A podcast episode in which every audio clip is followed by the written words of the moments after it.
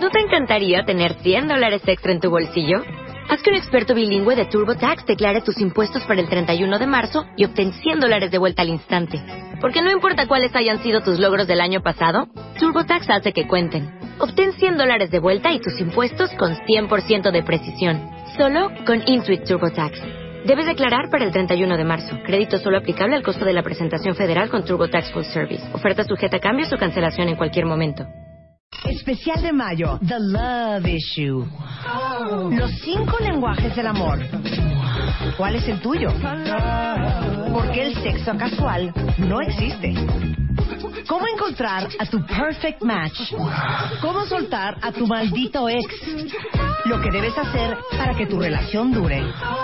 Mua Mayo, más de 170 páginas de amor, pareja, relaciones, salud emocional, neurociencias, placer, fuerza e inspiración.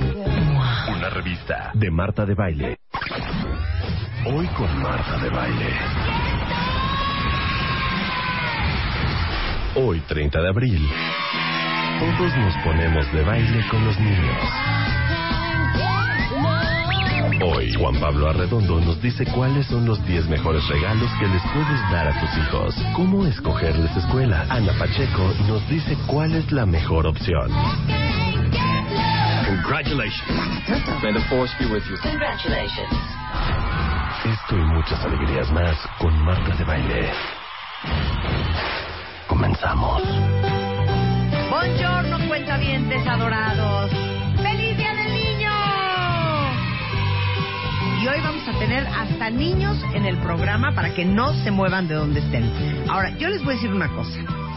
Debatimos mucho qué íbamos a hacer el día de hoy y pensamos que la mejor manera de celebrar a nuestros hijos es hacer de todos ustedes padres, abuelos, tíos, primos y hermanos más conscientes.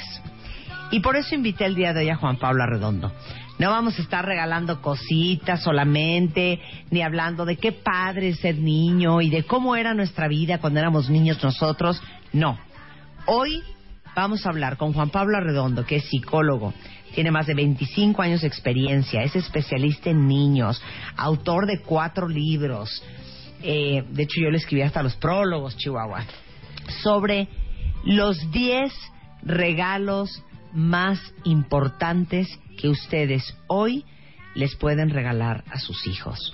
Y no, no son gadgets, no es tecnología, no son videojuegos, no son zapatos, no es una televisión. Eso es lo más fácil de hacer. Ir a una tienda y comprar un regalo. Lo más difícil es de lo que vamos a hablar ahorita. Así es, Marta. Eh, cuando, cuando planteamos el hecho de eh, darle regalos a los niños, por supuesto que desechamos cualquier posibilidad de, de algo material. ¿sí? Está en esta lista desechado cualquier cosa material, cualquier cosa que sea comprada, cualquier cosa que... Claro, oigan, no que no le puedan regalar algo a sus hijos el día de hoy, pero nuestra lista no son cosas materiales. No, la de hoy no, la de hoy no. Y bueno, este, imagínate qué maravilloso sería estos regalos junto con algo material, pues los niños estarían rayados. Ahora, también hizo una lista Juan Pablo de estos regalos que son los más importantes, pero también que son los más deseados por los niños. Llevas 25 años, Juan Pablo, trabajando con niños. ¿Qué dirías tú que es de lo que más carecen los niños hoy en día? Ya, para que nos rompas el corazón de entrada. Estabilidad y, y tiempo calidad, me parece. Sí. O sea, hoy los papás están mucho más preocupados por producir, por eh, traer dinero, por comprar, por tener cosas eh, económicas, que eh, pues realmente por, estar. el desempeño emocional de sus hijos. O también, esto es muy, muy, muy frecuente, eh, papás que están inmensamente preocupados por el bienestar emocional de sus hijos y entonces los llevan a terapia. Sí. ¿no? ¿Para qué? Para que emocionalmente estén bien. Cuando tenemos que entender, por una cuestión obvia, que esa estabilidad o no emocional, pues viene de casa, viene de lo que les demos y lo que les dejemos de dar. Y es justamente de ahí que se deriva el primer gran regalo hacia los hijos, que es justamente la estabilidad emocional de los papás.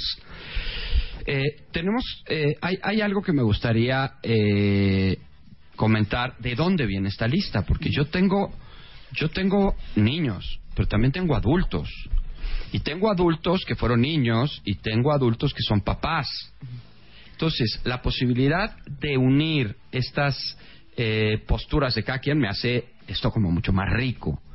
Porque tú puedes tener frente a ti a un niño que te dice mi papá no me pela, pero tú puedes tener a un adulto que dice mi papá no me peló y está en terapia por eso.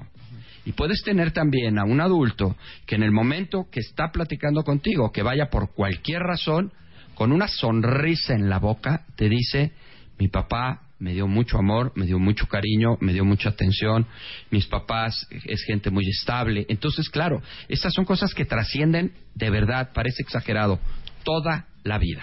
Toda la vida trascienden estos regalos. Porque el videojuego, pues lo acaban y se va. Eh, el, a lo mejor la consola, pues viene otra de un nivel mayor y se va. Eh, cuestiones que son específicas cuando yo te, te compro cosas del momento se van, pero estas cosas de las que vamos a hablar no se van nunca quedan y perduran el resto de la existencia. Yo alguna vez he hecho un ejercicio, y creo que lo hice aquí la otra vez, en donde le pedía, a ver, cierren los ojos. Y entonces les decía, a ver, recuerden un momento en donde ustedes se hayan sentido para no, sus vamos papás. a hacerlo. A ver, vamos a hacerlo. Ok. Vamos a hacerlo. Vamos Ok. a hacerlo. Ok. Cierren sus ojos, ¿sí? Cierren los ojos, dijo. Ok. A ver. Bueno, ahora piensen un momento, bueno, remóntense a su infancia, váyanse a sus etapas primeras de, de- de desarrollo, eh, vayan eh, identificando sus primeros recuerdos y posteriormente, conforme van teniendo estos recuerdos, traten de identificar un momento en el cual ustedes se sintieron frente a sus papás la persona más importante en ese momento. ¿Sí? Un momento en donde tú te hayas sentido la persona más importante. Y como ves, aquí lo vimos, hay gente que empieza a sonreír automáticamente. O a llorar. O a llorar cuando no lo encuentran. ¿Sí? O a, o a llorar también cuando lo encuentran y, y- y traen a colación este, este recuerdo grato. Yo tengo el mío.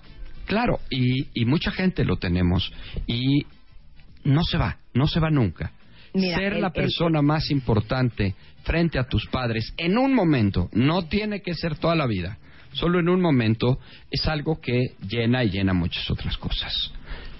Mi recuerdo más vívido de lo que acabas de decir, mi papá se tenía que ir de trabajo a otro país, tenía que ir, no sé por qué, a Arizona. Ujú. Yo habré tenido como 11 años. Y de todos mis hermanos, me escogió llevarme a mí. Pero era un viaje de trabajo. Ajá, ajá. Entonces, yo me fui sola a los 11 años con mi papá Oh, wow.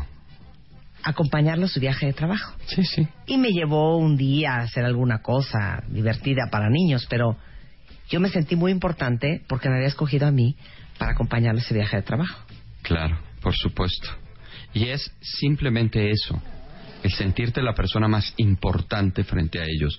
Eso es lo que tradicionalmente le llamamos tiempo de calidad. El tiempo de calidad, señoras, señores, por favor entiéndanlo, no es llevarlos a la escuela todos los días, recogerlos todos los días, hacer la tarea con ellos, llevarlos a la clase especial y hacerles de cenar. Eso no es tiempo de calidad. El tiempo de calidad dista mucho de eso. El tiempo de calidad, insisto, para que les quede claro, es lograr que su hijo se sienta la persona más importante frente a ustedes de cualquier otra cosa, de un celular, de una llamada telefónica, de las cuestiones de casa, de los tra- del trabajo, de las preocupaciones, incluso hasta del propio marido. Es decir, en ese momento yo fui lo más importante para mi papá o para mi mamá. Porque no agarró el celular, porque llamó mi abuela y no tomó la llamada. Así es. Porque entraron mis hermanos y los saludó, pero no los peló y se- siguió hablando conmigo. Y yo les voy a decir una cosa. Obviamente, como todos estamos súper cansados, con un mundo de cosas encima, es bien fácil que se nos vaya el tiempo de calidad.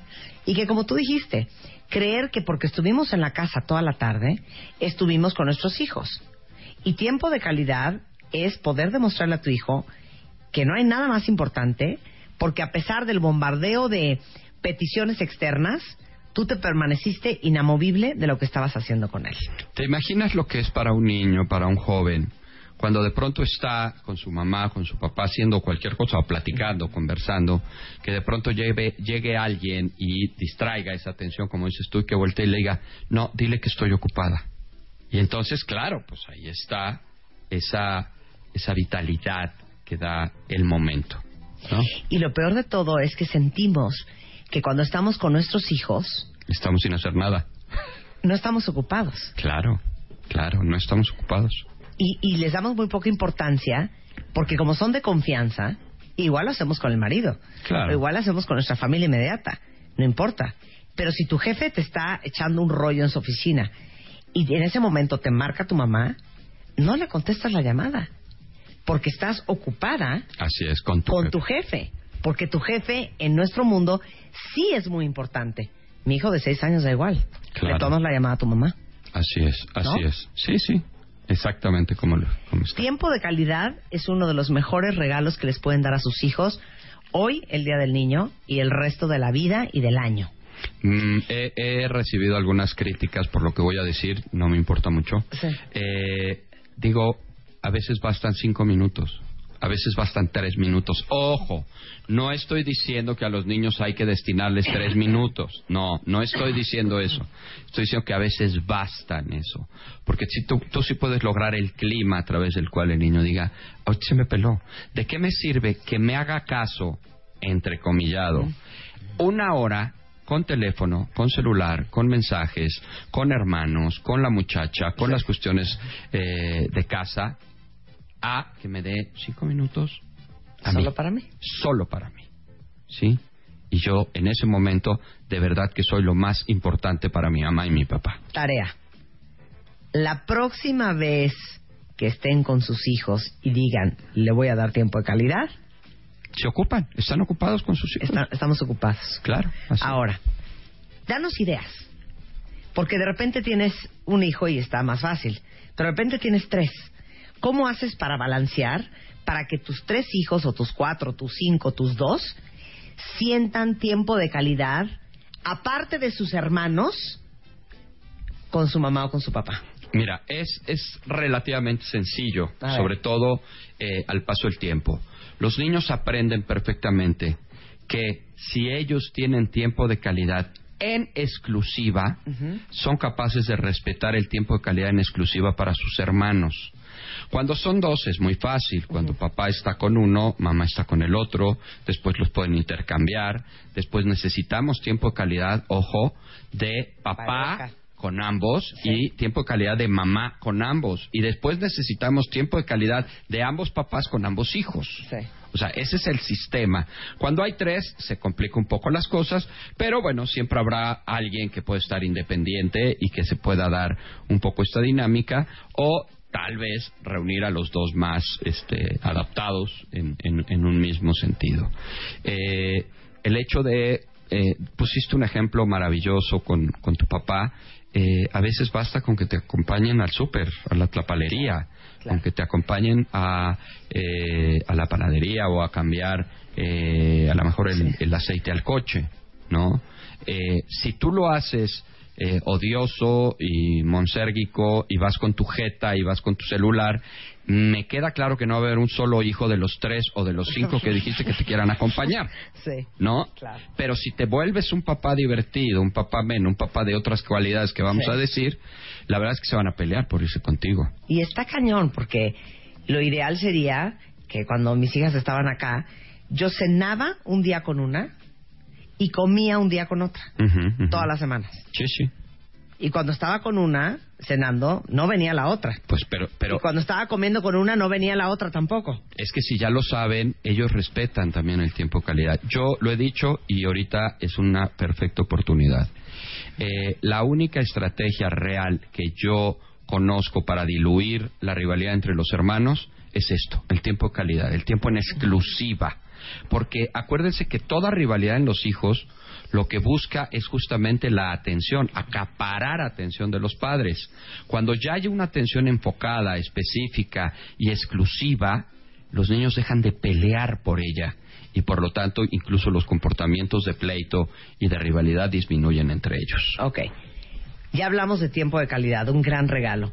Estabilidad emocional, ahí estábamos. Estabilidad emocional. Es increíblemente elevado el tipo de papás, el tipo de adultos que pues no, no en un sentido feo, porque a veces dicen, no, tú no puedes juzgar a tus padres y no los debes de juzgar. No, no, no. No estoy hablando en ese sentido, pero sí es claro que los adultos, y ya cuando llegan los chavos a ciertas edades, se dan cuenta perfectamente de quién es quién y cómo está cada uno. Sí. Entonces, si tú eres una mamá histérica, si tú eres una mamá eh, aprensiva, eh, ansiosa, si tú eres una mamá depresiva, una mamá... Eh, gritona, poco tolerante. Poco tolerante, gritona y demás, o papá también, ¿no? tus hijos tarde o temprano se van a percatar de esa situación y creemos que si nosotros les damos, que si nosotros estamos atrás de ellos, que si nosotros hacemos la tarea, vamos a pensar un ejemplo, en una mamá típicamente aprensiva. ¿No? Entonces es una mamá que está atrás de los niños, que está eh, buscando todo el tiempo fiscalizarlos, que hace la tarea con ellos, que los acuesta, que los duerme, que les da de comer, que ve su nutrición.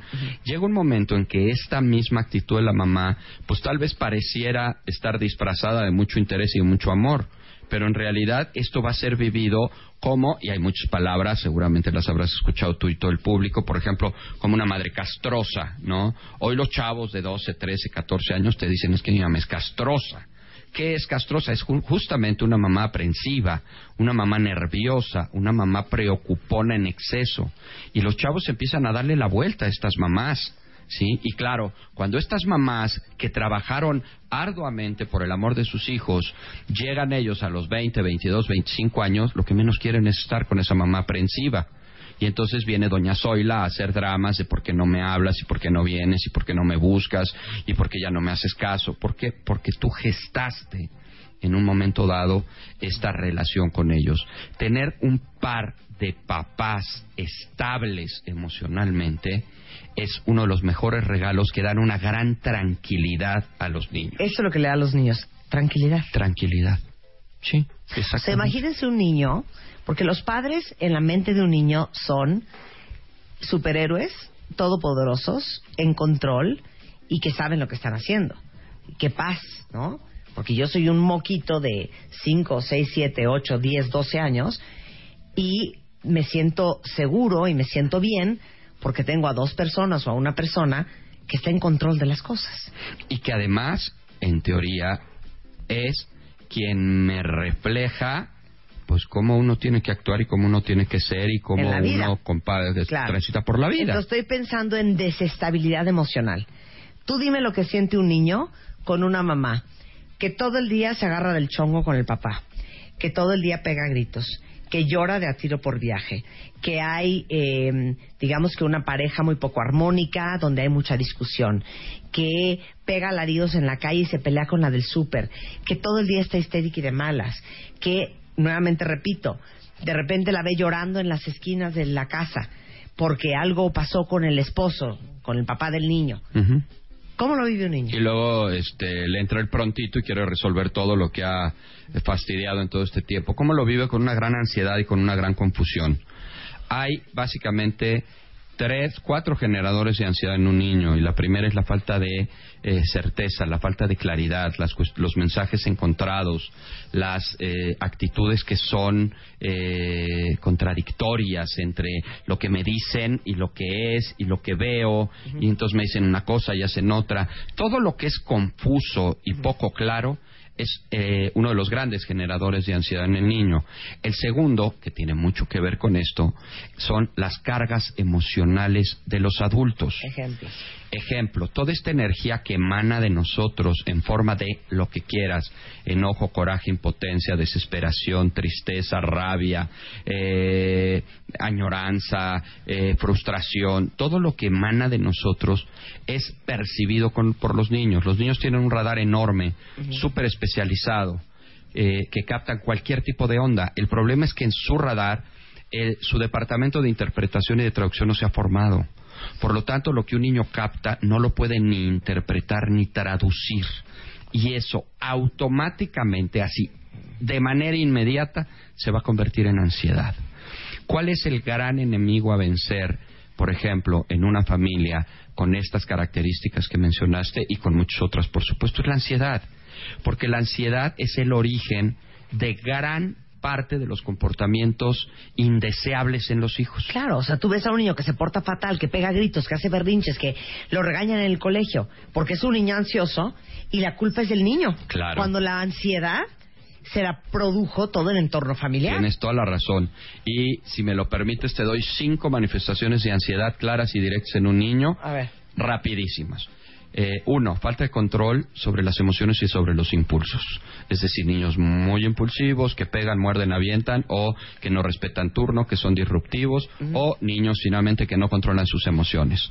Dos, a través de la hiperactividad, mal llamada por cierto, o de un exceso de actividad. Los niños muy eh, muy activos suelen ser niños muy ansiosos. Tres, a través de las famosas itis o enfermedades asociadas a las emociones, gastritis, colitis, dermatitis o enfermedades oportunistas como garganta y estómago. Es decir, niños enfermizos son Uy, niños uy, que manifiestan una gran ansiedad. Uf, ajá. Cuatro, a través de mañas o manías. Cualquiera que estas sean las mañas o manías, Sí, desde chuparse el dedo, morderse las uñas, chuparse la manga, chuparse el cuello, eh, morderse el labio, agarrarse el pelo, a otras que son cualquiera que tengan que ver como con rituales, con todo lo que, ay, ese niño es raro porque tiene tal cosa, ese tipo de manifestaciones Son de se ansiedad. consideran un gran origen de ansiedad. Y por último, un gran, eh, una gran manifestación sintomática de ansiedad es los miedos y las inseguridades. Las más típicas son a los fantasmas, a los monstruos, a, los, eh, a la oscuridad. Pero hay otras, a que te vayas, a que te mueras, a que me dejes de querer, a que ya nunca me regreses, a eh, que me muera yo, a que me lleven los este, ovnis, los, este, todo eso, Claro. eh, desastres naturales, tsunamis, temblores, terremotos, miedos e inseguridades en general. Y es el gran enemigo a vencer de desestructura familiar, porque es la estructura familiar lo que no te lo da. Y eh, cualquiera que tenga niños con cualquiera de estos síntomas son niños ansiosos. Por supuesto. Eso es causado por una falta de estabilidad emocional en la familia y por falta de un ambiente familiar armónico, que es el tercer gran regalo que podemos dar a nuestros hijos Indudablemente, lo he dicho y lo he venido repitiendo. Hacemos un corte regresando. ¿Cuáles son los otros siete grandes regalos que le pueden regalar a sus hijos en este Día del Niño? Con el doctor Juan Pablo Arredondo. No se vayan. Abre Twitter. non-stop. Arroba Music Marta de Baile. non-stop. Facebook. De Baile. Music Oficial. non-stop. Non-stop. Opina. Non-stop. A las 10 de la mañana. Marta de Baile. En W. Abre las redes. Non-stop. Non-stop. Escribe. One, two, three, four, five, six, seven, eight, nine, ten. 96.9 FM. 10 años. Al aire. Estamos de regreso en W Radio platicando con Juan Pablo Arredondo y este es nuestro regalo a todos ustedes que son papás y a sus hijos en este Día del Niño. Es una lista de 10 regalos tan importantes que le pueden dar a sus hijos este Día del Niño y no son cosas, No. no, son cosas. no son una lista de regalos. Ya hablamos, uno, tiempo de calidad, dos, estabilidad emocional, tres, un ambiente familiar armónico y vamos con el cuatro. El Buen humor. Es eh, buen humor. Seguramente eh, ustedes y nosotros conoceremos familias cuyo sentido del humor es pésimo o nulo o por lo menos no existe. El sentido del humor es una característica del ser humano que abre muchas puertas, que hace la vida mucho más ligera y que eh, contrarresta muchos efectos reales nocivos para las personas obviamente reduce el estrés, reduce la ansiedad, Sí, sí. genera muchas mejores relaciones interpersonales. Pero ¿será que muchos papás no usan buen humor con sus hijos porque creen que buen humor es igual a chacoteo y chacoteo es igual a falta de límites o exceso de confianza de los hijos a ti? Tenemos que entender que, que poner límites significa, en palabras muy tranquilas y llanas, lo que le vas a permitir y no le vas a permitir a un hijo. Eso es el límite. ¿Hasta dónde le vas a permitir y hasta dónde no le vas a permitir? Yo me cuestiono qué tiene que ver eso con el sentido del humor, o con reírte, o con ser simpático, o con ser agradable. Claro, si tú estás chacoteando con tu hijo, como tú dices, con un excelente sentido del humor, y de repente el chavo o el niño voltea y te falta el respeto, no tienes por qué permitirlo. ¿Sí? Como tampoco permitirías que te falte al respeto tu subalterno o tu jefe porque están riéndose. Sí. O sea, no tiene nada que ver una cosa con la otra.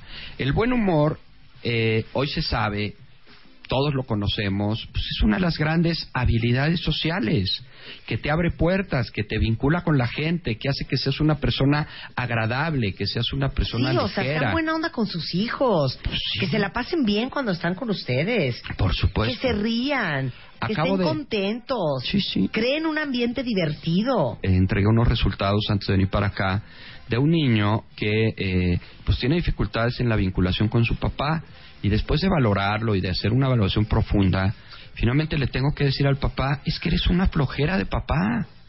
Eres o sea tú tienes tres cosas. O estás de malas o estás serio y seco o eres un aburrido de miedo entonces, ¿qué hijo va a querer estar contigo? Sí. Entonces, el señor, ahora que está muy deseoso y gustoso de volver a tener relaciones con sus hijos que no lo pelan, entonces pues no lo pelan y entonces está frustrado y está enojado porque ahora sus hijos nadie quiere estar con él. Pues no, si eres aburrido, malgeniudo y ¿Seco? serio y seco, pues no, no, no es lindo estar contigo. Y eso es el sentido del humor. Y aparte, fíjate qué fuerte lo que acabas de decir. ¿En qué momento los papás creemos que porque somos los papás o porque son nuestros hijos, tenemos que caer perfecto? No, no, y además hoy que está tan de moda el hecho de decir no me cae bien, Sí. eh, no sabes cuántos niños y adolescentes te dicen mis papás no me caen bien, mi papá no me cae bien, mi mamá no me cae bien, ¿no? Y si lo vemos eh, dramáticamente, bueno, pues es un gran dolor, ¿no? Este, no me cae bien bolas, ¿no? Y vamos a meter una cuestión todavía más, más complicada. ¿Cuántos papás y mamás conocemos que sus hijos no les caen bien. Y cuando tu hijo no te cae bien, es muy difícil lidiar con eso. Claro, y puede ser también que No, adoras es a tu real, hijo, que tu hijo no te cae pero bien. no te cae bien. ¿No?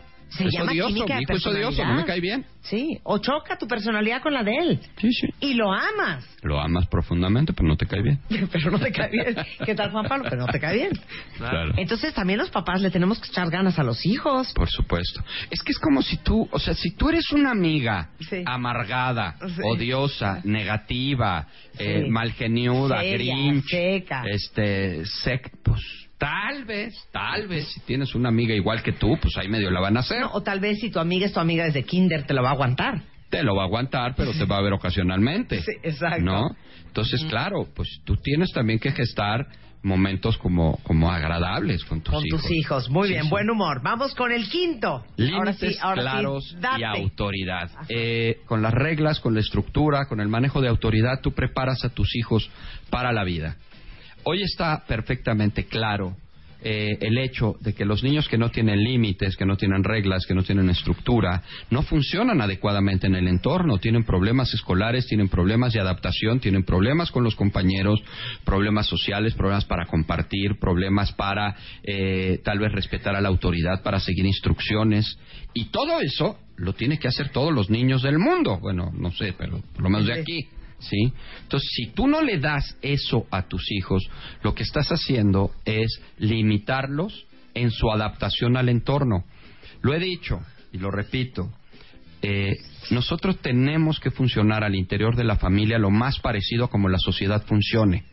De manera que cuando nuestro hijo salga a la sociedad, sepa perfectamente cómo funciona. Y, y no diga, ah, Chihuahua. Sí. ¿Cómo que ¿A- aquí ¿Que no no era yo? ¿Que no era yo el ombligo del mundo?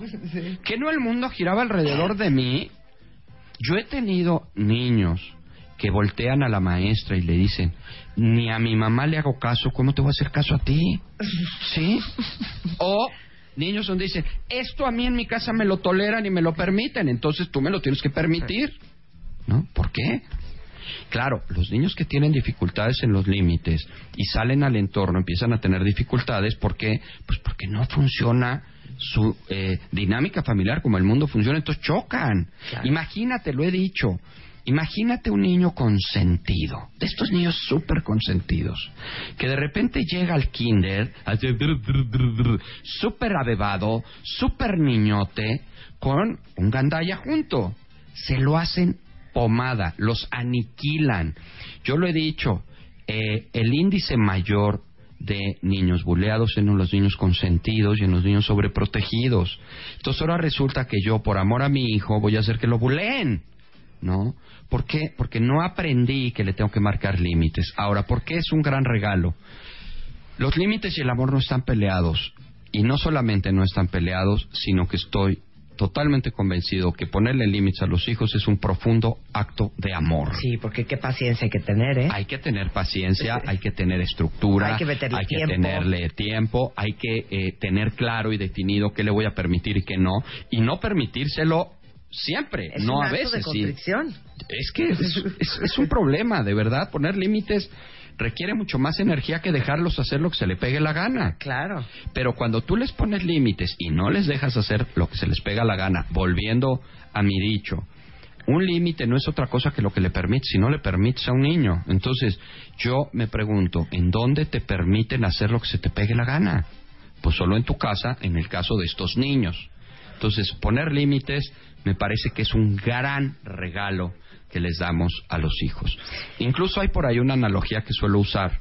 Cuando eh, hay gente, se los, se los comento a los radioescuchas, eh, si en un momento dado conocen a alguien que estuvo en el ejército o en la marina, que se, que se cuestionen qué tipo de personalidad tiene esa persona. Si es una persona eh, insegura, desconfiada, que no sabe tomar decisiones, con baja autoestima, que no se hace cargo de las cosas, con una vida eh, desgarbada y desestructurada, o por el contrario es una gente bien plantada, segura, confiada, autosuficiente, con poder de decisión. Y la mayoría de las veces la gente coincide en que es lo segundo. Y estamos hablando de un esquema de educación con la disciplina más férrea y estricta y autoritaria que hay. Eh, no estoy diciendo que seamos estrictos y autoritarios, pero sí que las reglas, los límites y la autoridad a los niños les sirve para enfrentar el mundo eh, que les rodea. Ese es un gran regalo. Número seis, capacidad resolutiva adecuada. Ese es un gran regalo. Es un regalazazazazo. A ver, dame lo inverso. Todos tenemos, en lo general, maneras más o menos eh, similares a lo largo de nuestra vida para resolver los problemas. Es decir, tú puedes conocer gente que eh, resuelve los problemas de bote pronto, órale, en caliente. Otros lo hacen este, pausadamente, otros lo hacen con aprensión, con angustia, con estrés, viven estresados todo el tiempo. O este, para resolver los problemas recurren a otros, entonces son dependientes de otros para resolver problemas. Y esto, que tú lo puedes ver cotidianamente con tus amigas, con tu hermana, hasta con tu propio esposo, es algo que nosotros le vamos a enseñar a nuestros hijos cómo van a enfrentar y a resolver los problemas.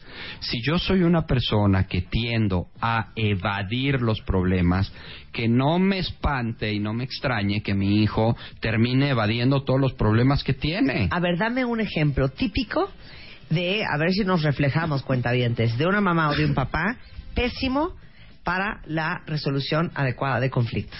Una mamá eh, angustiosa y aprensiva.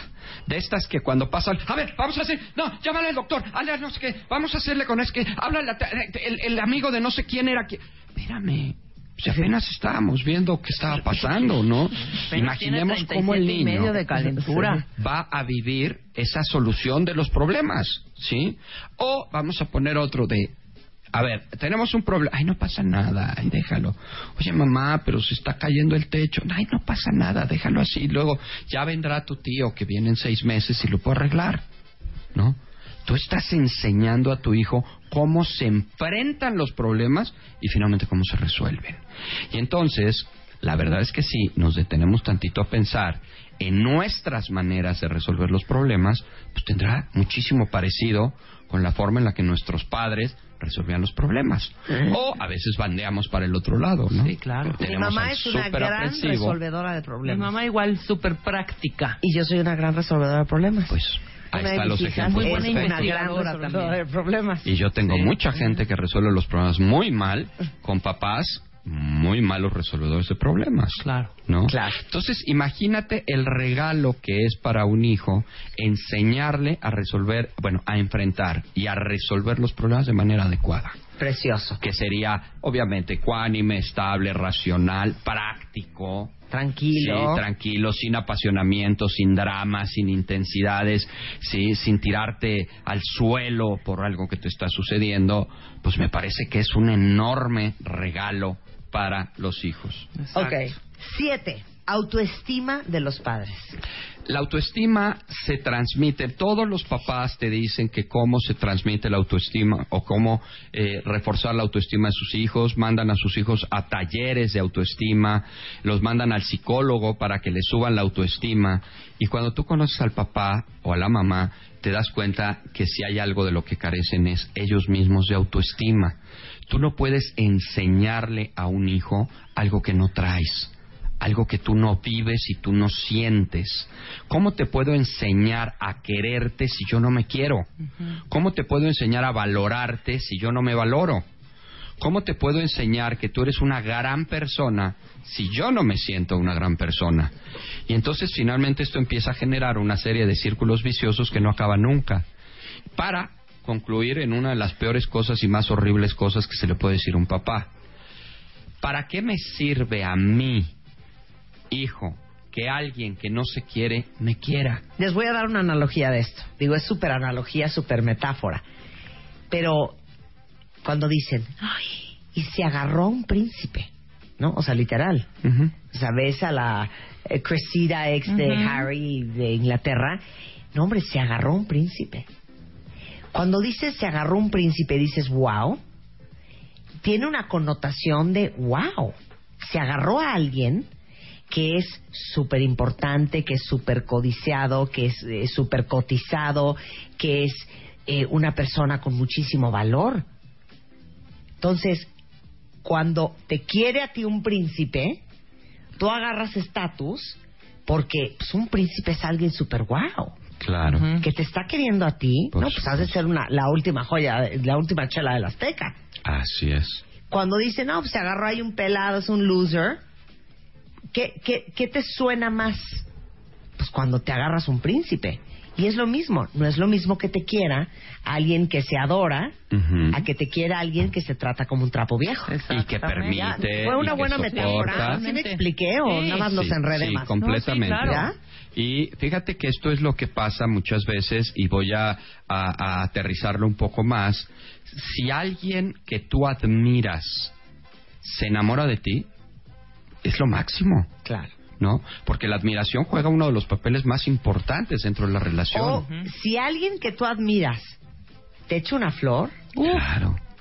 dices, wow, esa Claro. flor tiene más importancia que si te echo una flor, El, X. el, X. el que sea. X. Así es, así Pues sí, es. pues claro que me va a echar una flor, si este es un X.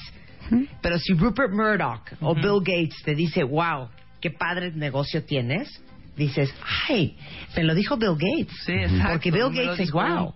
Y es un poco lo mismo de, no es lo mismo que te quiera alguien que se quiere a alguien que no se quiere. Sí, me lo dijo Bill Gates o me lo dijo, ay, me lo dijo mi marido. Claro. Pero aquí con los chavitos, ¿cómo es el rollo? Aquí lo que tú tratas de decir es, estoy viendo que mis papás se quieren, se respetan y el ejemplo lo estoy viendo aquí en este hogar. Por supuesto, es que solemos, como dije al principio, eh, depositar la autoestima afuera y que, este, pues si veo que mi hijo no la tiene, pues que alguien se la active, ¿no? Sí, sí. lo ponga a, a, chambear en eso. Pero ¿qué pasa con mi propia autoestima? Claro. Esto se imita. Esto finalmente es parte de una forma de vivir. Si veo que mis papás se quieren, se respetan, se valoran, aprendo a respetarme, a quererme y a valorarme. Sí, claro. Pero si veo no lo que mi- hacen mi ellos, ¿de papá dónde le lo aprendo? a mi mamá todo el tiempo y mi mamá se deja y mi mamá... Yo voy a ser una niña quizá que herede eso. Me voy a, voy a ser una mujer sumisa, una mujer dejada, una mujer... O al contrario. Claro. Eh, así es. Y bueno, pongamos también el ejemplo del hombre. Si mi papá es eh, eh, mediocre, es eh, loser, es eh, conformista, es un cuate eh, flojo profesional, sí, pues bueno, pues y ese es el que me superadora. Bueno, pues no estoy tan seguro que ese será el, la, la clase de cariño que yo quisiera. Claro. Claro. ¿no? A ver, vamos con el 8. Híjole, este lo- les va a doler que los padres se lleven bien. Uh. Es increíblemente elevado el grado de afectación que un hijo puede tener cuando sus papás no se llevan bien. Bueno, nada más puedo decir una cosa que leí un día que me parece la cosa más preciosa. Tuitea Luisa. El mejor regalo que le puedes dar a tus hijos es querer a su mamá. Aunque estés divorciado. Ah, claro, claro, claro, Lo que entiendo. pasa es que hay viejas entiendo. que no se lo ganan y Ah, al bueno, eso es contrario, diferente, se la claro. buscan. Claro, cla- sí, es, es cierto. ¿No? Eh, yo, sobre todo, eh, lo voy a poner como ejemplo en el caso de las separaciones, pero aplica perfectamente igual en el caso de, las, de los matrimonios que estén unidos, ¿no? Eh, yo siempre le digo a los papás, el mejor regalo que le puedes dar a tu hijo es tú estar bien contigo. O sea, tú estar bien, emocionalmente bien. Esta, este punto número dos que dijimos, que uno sea estable emocionalmente, que tengas cierto grado de salud mental tuya de ti, para ti, ¿sí? Pero el segundo mejor regalo que diría mi sobrina, un regalo muy, mucho maravilloso, Sí. ¿sí? Es llevarse bien los papás, ¿sí? No hay relación de papás que tengan 40 años juntos o 55 años juntos, que nunca se han separado, que nunca se han eh, distanciado más de un día, que se lleven mal, no hay un solo hijo que lo disfrute y lo agradezca y lo valore. Sí, claro que no. ¿No? Es más, hasta te dicen, ya divórciense, por Ya, por favor. favor, ya divórciense, O sea, por ¿no? amor a Cristo. Tenemos 29 años durmiendo en cuartos separados y sin hablarnos, ¿no? Pero están por los hijos. Y los hijos nunca te van a agradecer eso, ¿sí? Los hijos se van a ir, van a hacer su vida y mira. Por supuesto. Entonces, llevarte bien no solamente implica el- el- la carencia de, de problemas de pareja, porque las parejas tienen problemas, ¿no? Implica el tránsito que la pareja haga sobre esos problemas e implica básicamente el respeto, la consideración, la admiración que se le puede tener al otro. ¿Sí? Una de las cosas que más se pierde y que prácticamente rompe una pareja es cuando ya no hay admiración. Cuando tú ya no admiras a la pareja, ya vete. Claro. Pero ojo, estén casados o no estén casados. Absolutamente. Por es supuesto. bien importante llevarse bien. Increíblemente elevado el, la importancia que tiene. ¿Por qué? Porque tú ves cuando un papá, cuando un niño, un joven, habla de sus papás que se llevan bien, lo notas en la cara. La forma de expresarse, la forma de decir, incluso a veces se plantea como algo hasta raro. No, mis papás sí se llevan bien, aunque no lo creas. ¿eh? O sea, no te creo que tus papás se lleven bien porque la mayoría de los papás entonces no se llevan bien. Claro. Bueno, eh, mi ex marido, el padre de mis hijas, viene a comer a mi casa, está presente en los cumpleaños de mis hijas, pasamos el 31 de diciembre juntos, este, vienen las niñas y está él, lo invitamos a comer, vamos a cenar todos, y viene mi esposo, mi ex marido, mis hijas, sus hijos, o sea, eso es lo normal. Es que eso debería de Eso ser lo lo, deseable, normal. no no eso es lo deseable. Sí. Bueno, el que uno no funcionó con el fulano no significa que los hijos tengan que pagar los platos rotos. Y yo te lo pregunto Lo que a pasa ti. es que también es utopía en muchos casos. O sea, hay exmujeres y exmaridos que se la ganan a pulso Sí, también, claro, ¿no? Claro, pero, pero mira, una relación respetuosa y cordial yo creo que no se le niega a nadie. Sí. Eh, pero obvio, obvio, obvio, señores, señoras, en ambos sentidos. Claro. Si yo tengo una relación respetuosa y cordial Claro, contigo claro. y tú tienes una relación irrespetuosa y agresiva conmigo, pues no, no, Pues no va a jalar, así, claro que no va a Lo he dicho siempre, ¿no? Eh, eh, papás que tengo, es que yo por mis hijos haría lo, lo que fuera, no me importa, yo eh, daría la vida por mis hijos. Y yo siempre les digo, ¿de verdad, de verdad, de verdad haría lo- cualquier cosa porque tu hijo está bien? Sí, cállate la boca. Deja de hablar de su papá como Claro. hablas, Uy. deja de insultarlo, Uy. deja de transgredirlo, Claro. ¿no? Si de veras quieres hacer algo por tus hijos, no tienes idea el grado de afectación que le das. Pues sí, pero para que sepa quién es su padre.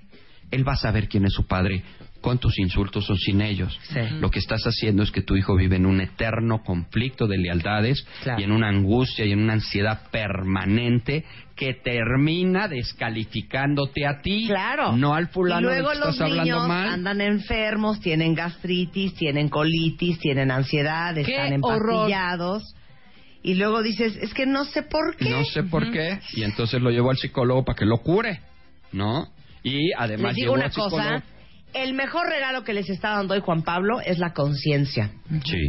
Porque yo estoy cansada de las madres y los padres inconscientes que no se dan cuenta o no les importa el daño que le hacen a sus hijos, según ellas y ellos, por darle en la torre al ex. Ay. y a lo único que se están llevando entre las Pues a patas los hijos. y con omeprazol al niño de 11 años, con pastillas para la ansiedad al niño de 9, con angustias y también trastornos de Al de ansiedad al de 12 y al de 7. O sea, no puede ser. Sí, hay familias donde todos están en terapia. Todos, ¿no? todos y se en supone...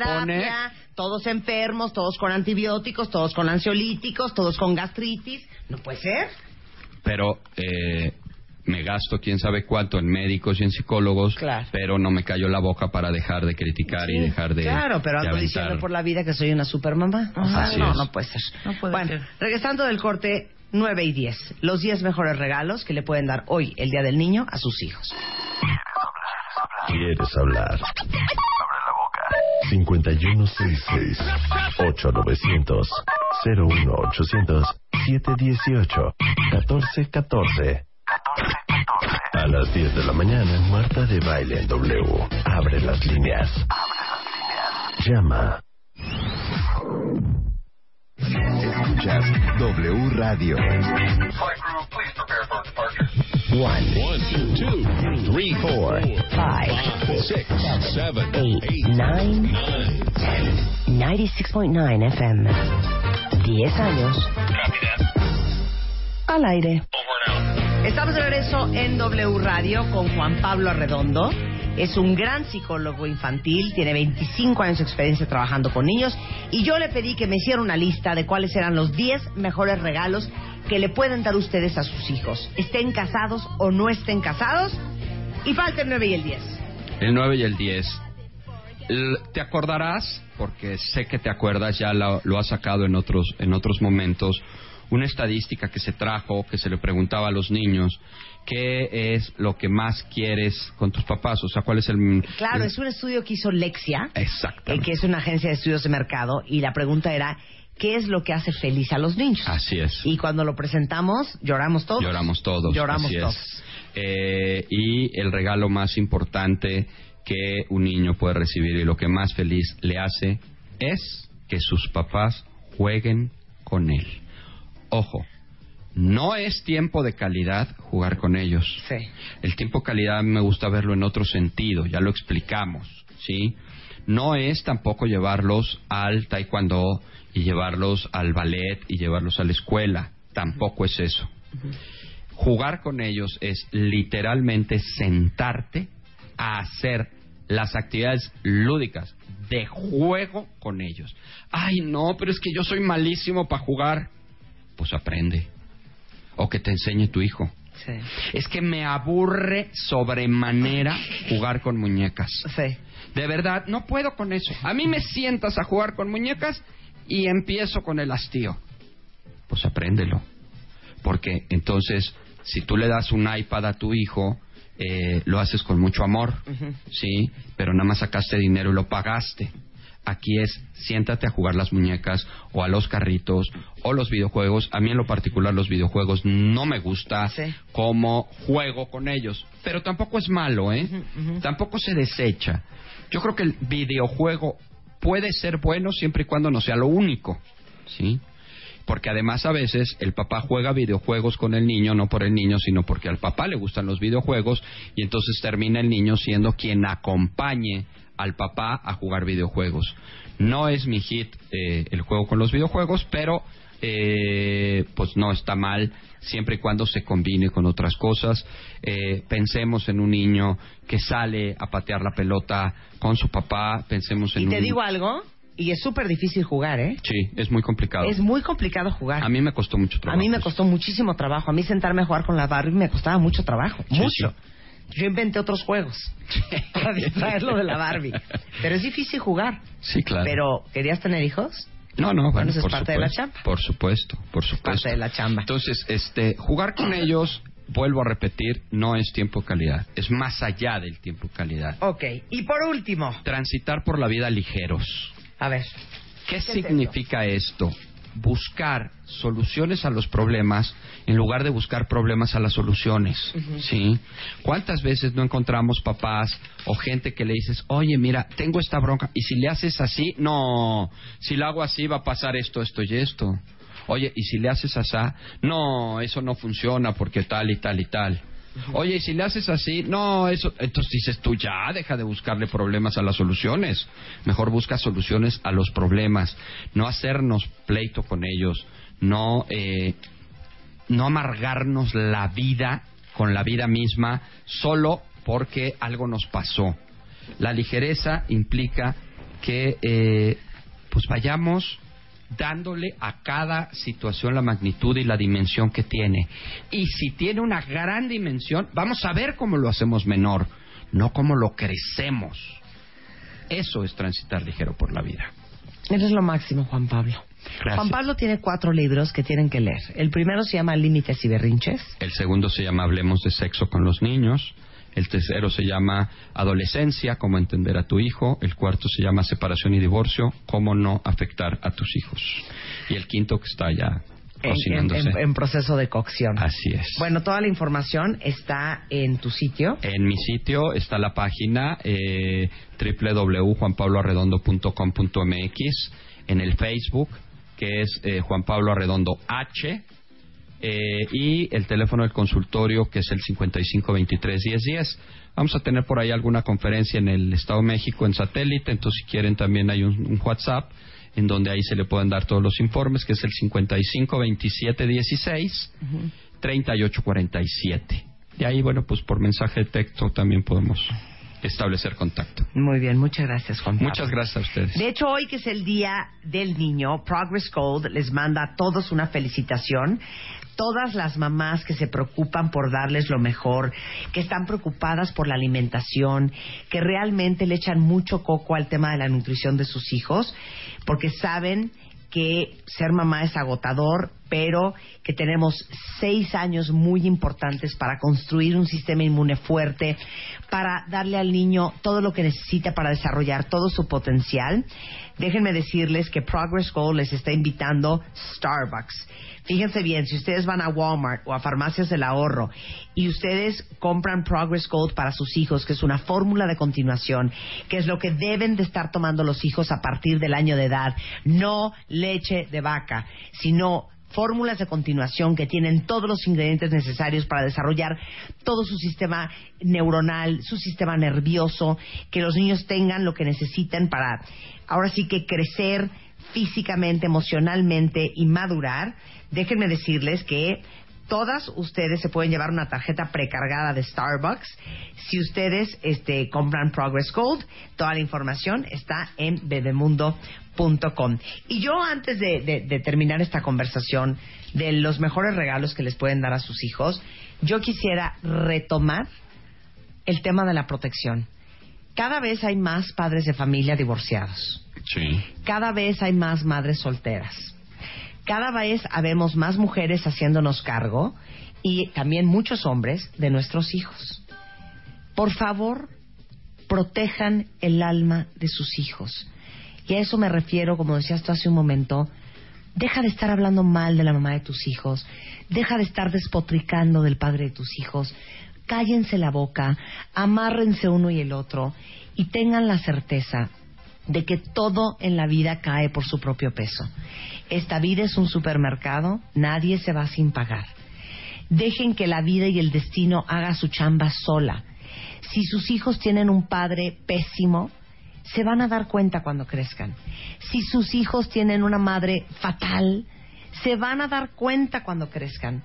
No es necesario y no saben el daño que le hace a un niño vivir ahora sí que destruido entre dos examantes, jaloneado por un lado, jaloneado por el otro. Son niños ansiosos, son niños irritables, son niños tristes, son niños depresivos, son niños que sufren profundamente cuando están entre sus dos grandes amores, que es la mamá y el papá.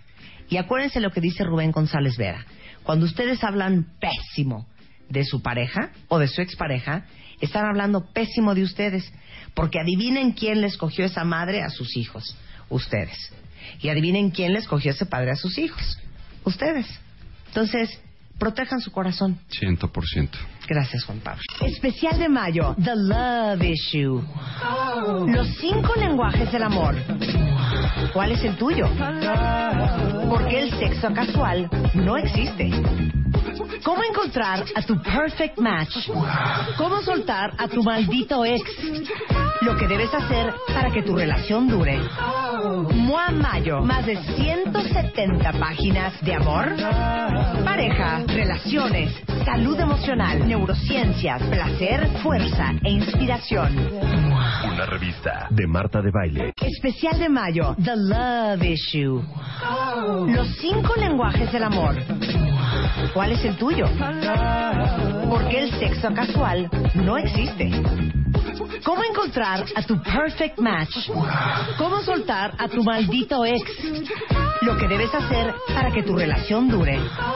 Mua Mayo, más de 170 páginas de amor, pareja, relaciones, salud emocional, neurociencias, placer, fuerza e inspiración. Una revista de Marta de Baile.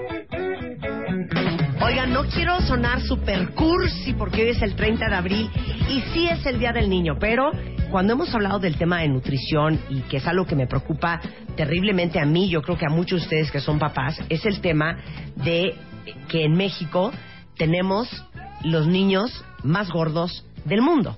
Tenemos el número uno en obesidad infantil a nivel mundial y por otro lado tenemos niños desnutridos, niños con serios problemas nutrimentales, con bajos niveles de calcio, de zinc, de hierro, porque tenemos esta fantasía de que el niño que está gordo, cachetón y rollizo es el niño sano y que el niño que es delgado y que tiene energía, pues es un niño ahí pues medio frágil. Y por eso invité el día de hoy a Gabriela Chico, que es nutrióloga, porque la alimentación y la nutrición no es retroactiva. Lo que hiciste en los primeros años de vida no lo puedes volver a componer después. Si se te fue el pájaro los primeros seis años y no nutriste a tu hijo como tenías que nutrirlo, no vas a poder contrarrestar lo que no hiciste seis años en el año ocho, nueve o diez. ¿Miento o no miento, Gabriela? Así es, Marta. ¿Qué tal? Muchas gracias por el espacio. Y sí, es muy cierto. Vamos programando a nuestro cuerpo de, metabólicamente desde edades muy tempranas. De hecho, hay una programación eh, metabólica fetal. A ver, explica eso. Desde lo que va consumiendo la mamá, sus estilos de vida, el niño ya se va programando para eh, procesar bien ciertos nutrimentos o tener tendencia mayor o menor a ciertas enfermedades. Sí. Y es por eso muy importante que desde el embarazo y sobre todo en la etapa eh, de la infancia, poder nosotros como papás influir en tener una buena alimentación y nutrición, porque es lo, lo único que les va a asegurar eh, en el futuro tener un estado de salud óptimo. Claro. Y muchos dirán, pero yo no sé por qué ahora se ha puesto de moda que los niños coman esto, que los niños coman el otro, que los niños tomen suplementos. En la época de nuestros abuelos, o no nos vayamos lejos, en nuestra época, para todos los que tenemos más de 40, pues no era así. Pero es que les tengo una muy mala noticia. La comida que nosotros comíamos en los 50, 60 y 70 no es la misma calidad de comida que tenemos hoy. Antes la comida toda era orgánica. Hoy en día todo tiene pesticidas, todo tiene hormonas, este, la comida cada vez es más procesada, cada vez tienen más conservadores. Entonces no es la misma comida la que nosotros crecimos comiendo que la que hoy tienen nuestros hijos al alcance. Y como no todo el mundo tiene el dinero para comprar comida orgánica, por eso hay que estar más conscientes de cómo estamos nutriendo a nuestros hijos. ¿Por qué la obsesión, que lo ves en todos los claims de, de- televisión, come frutas y verduras? ¿Por qué es tan importante que los niños, por ejemplo, coman frutas y verduras? Pues son la principal fuente de, de fibra y de vitaminas y minerales. Estas vitaminas y minerales son esenciales en el organismo porque tienen muchísimas funciones químicas. Y en los niños estas funciones están enfocadas principalmente en crecimiento y desarrollo. Pero además también están eh, metidas en toda la respuesta inmune. Entonces van a fortalecer el sistema de defensas de los niños y puede que tengan eh, menos episodio- episodios de alguna enfermedad. Claro. Ahora, es dificilísimo. Si no lo empezaste a hacer desde el mes 4 o 6 que empezaste con la lactación, haber acostumbrado a tus hijos a comerse felizmente el brócoli y la espinaca, igual que los dulces de la piñata, es muy difícil que lo puedas componer después. Y hay muchísimos niños, que seguramente muchos de sus hijos son así, ultra mega remilgosos, que no quieren comerse eh, las hojas verdes. Eh, yo conozco a muy pocos niños, por ejemplo, que te digan, ay no, ma, no quiero un hot dog, prefiero una ensalada con arúgula y aguacate. Está cañón que un niño de 5 Sí, años te pida una ensalada. Entonces, ¿cómo complementar? Y es ahí cuando nacen toda esta serie de eh, vitaminas, minerales, complementos, masticables, para asegurarte que en los años más importantes de desarrollo y de crecimiento del cerebro, de la vista, del cuerpo, de los huesos, los niños estén con los nutrimentos y minerales y vitaminas que necesitan. Sí, así es. Lo primero que tendríamos que hacer como padres es poner el ejemplo. Ellos siguen nuestro ejemplo y si nosotros comemos frutas, verduras, ensaladas, es más probable que ellos tengan estos hábitos. Pero sabemos cómo son de remilgosos los niños a esta edad, que hasta cierto punto es un efecto normal.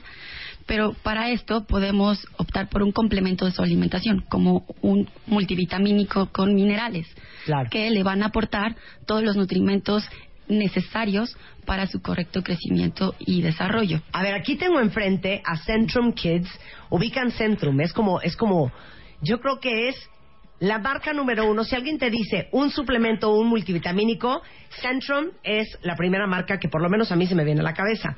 Hay una versión que es para niños, que tengo en mi mano y que estoy leyendo, para niños de 4 a 12 años y que te ayuda con la nutrición, el desarrollo y el crecimiento, inmunidad, o sea, te refuerza el sistema inmune y te ayuda con los huesos y los dientes. ¿Qué es todo lo que tiene esto? Tiene 18 vitaminas y minerales Sí. que son esenciales para el correcto funcionamiento del organismo. Es una fórmula que relanzó el laboratorio Pfizer, Ajá. la mejoró. Antes era Centrum Junior, ahora es Centrum Kids, pero contiene más vitaminas y minerales eh, esenciales para este grupo de edad, de 4 a 12 años. Lo puedo probar ya. Sí, Trajeron claro. Centrum este, mujeres y Centrum hombres, pero, hijo, es que todo lo masticable y todo lo de niños es lo más delicioso que hay. Está muy rico, tiene un delicioso sabor a frambuesa, limón, que eso es importantísimo para que el niño tenga eh, la aceptabilidad al complemento. Claro, y que se lo, se lo tome y que no sea un es. infierno. Les digo una cosa, todos ustedes, me imagino, se meten vitamina C, vitamina A, toman vitamina E todos los días, a lo mejor toman este biotina este, y algunos otros complementos. Los niños hoy en día, todos necesitan tomar complementos vitamínicos, porque les digo una cosa, se hizo una encuesta nacional de salud y los niños no reciben y no cubren eh, la ingesta diaria de vitaminas y minerales que necesitan para crecer. Entonces, aunque sus hijos coman súper bien, es muy probable que por la calidad de comida que tenemos hoy en día, les falten vitaminas y minerales para a lo mejor el sistema inmune, para las, eh, el- el- los huesos, para el desarrollo del cerebro. Y esto es para niños de 4 a 12, 12 años. Me la voy a comer. Tú Sí, sigue hablando. Es deliciosa. Sí, lo que comentas Deli, es muy importante. Deli, Deli, Deli.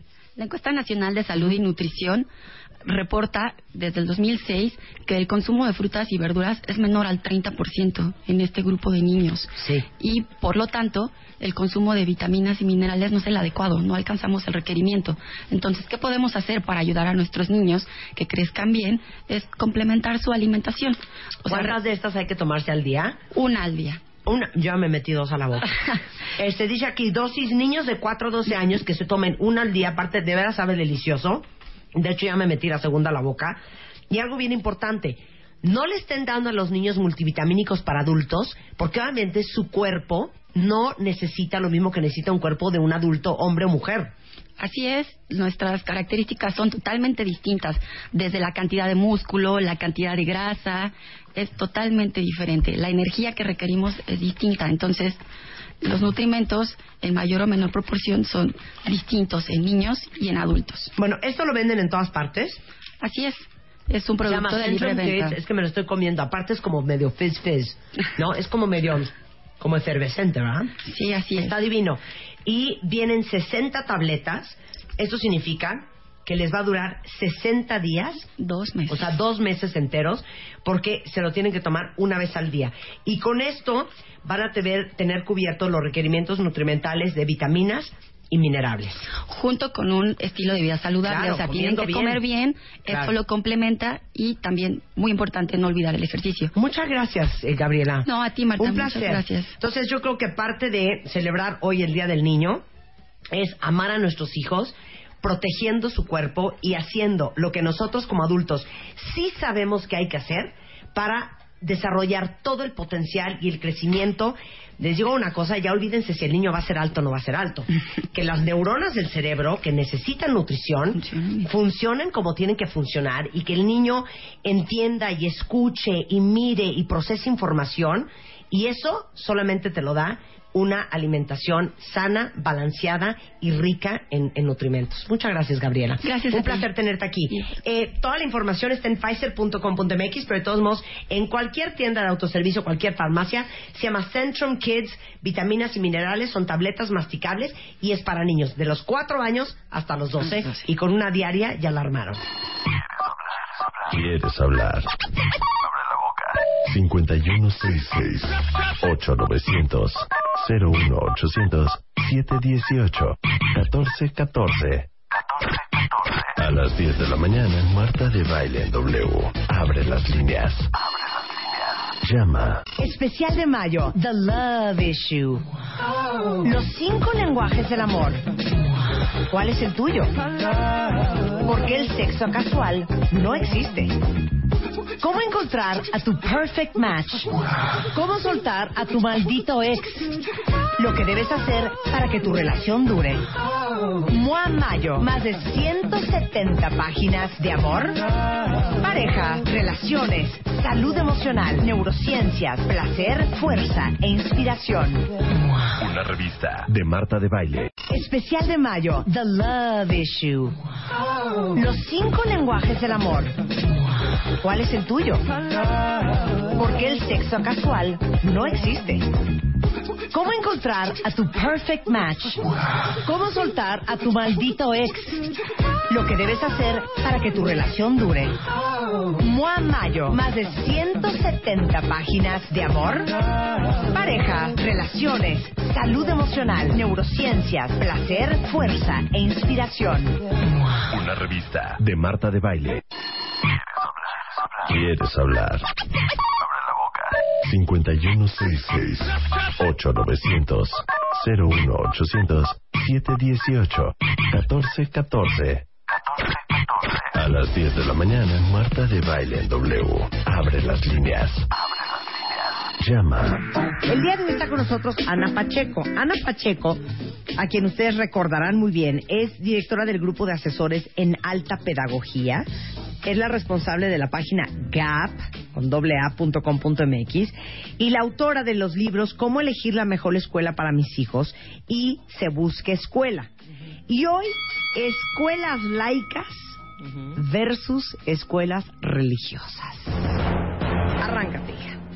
A ver, una de las condiciones para elegir bien una escuela es conocer todas las opciones. Sí. Bueno, conocer todas las opciones e identificar qué tipo de opción es para ver si embona con tus prioridades familiares. Sí. Bueno, en realidad es un error decir que en México hay en las escuelas particulares escuelas religiosas y escuelas laicas.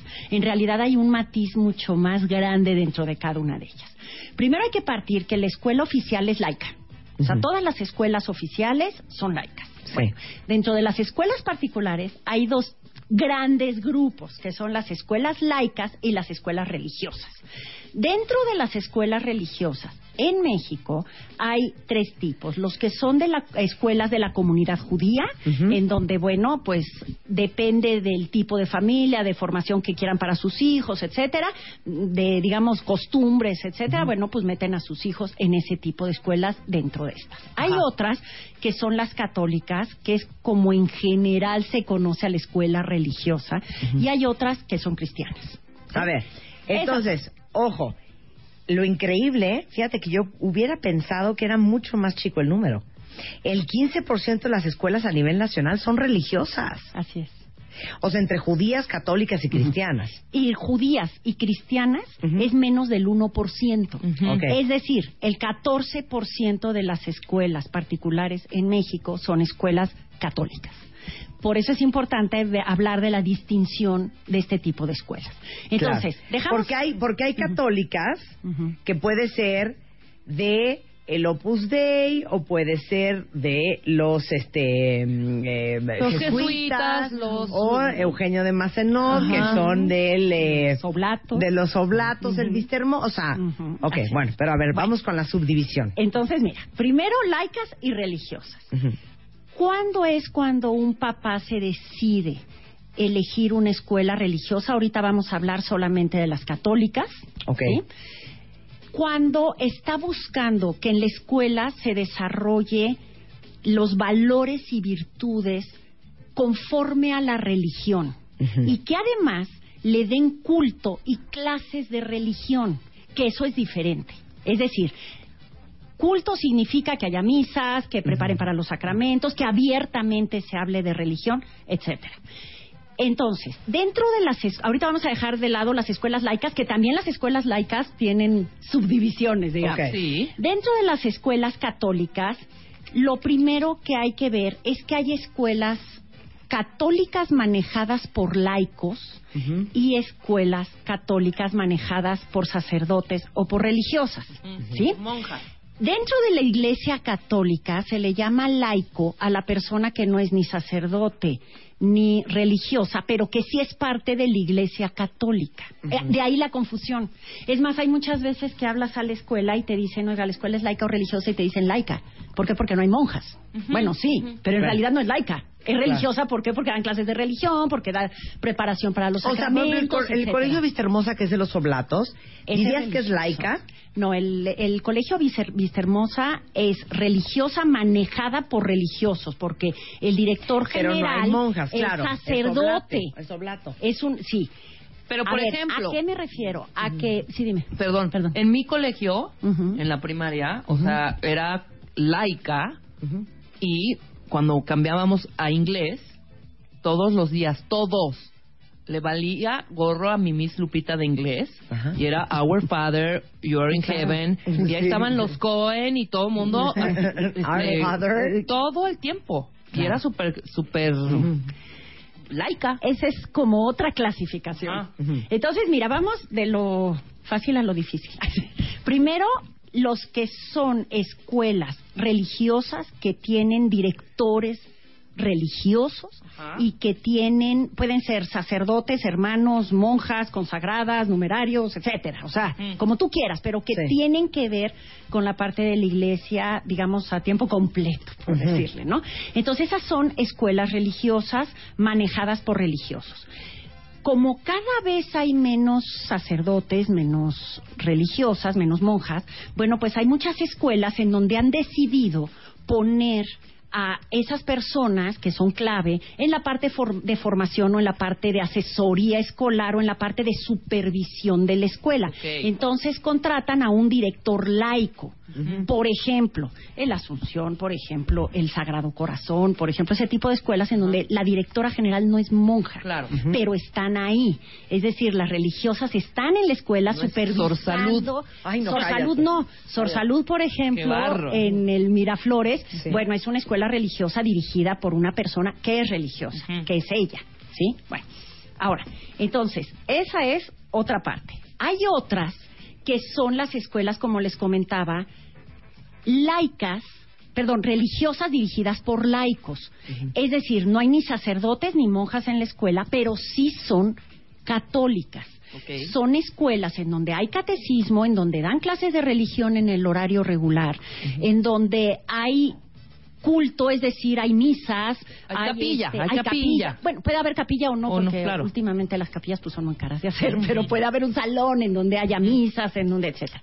Entonces, aquí la, la situación es que hay dentro de esas, es decir, católicas manejadas por laicos, de dos tipos.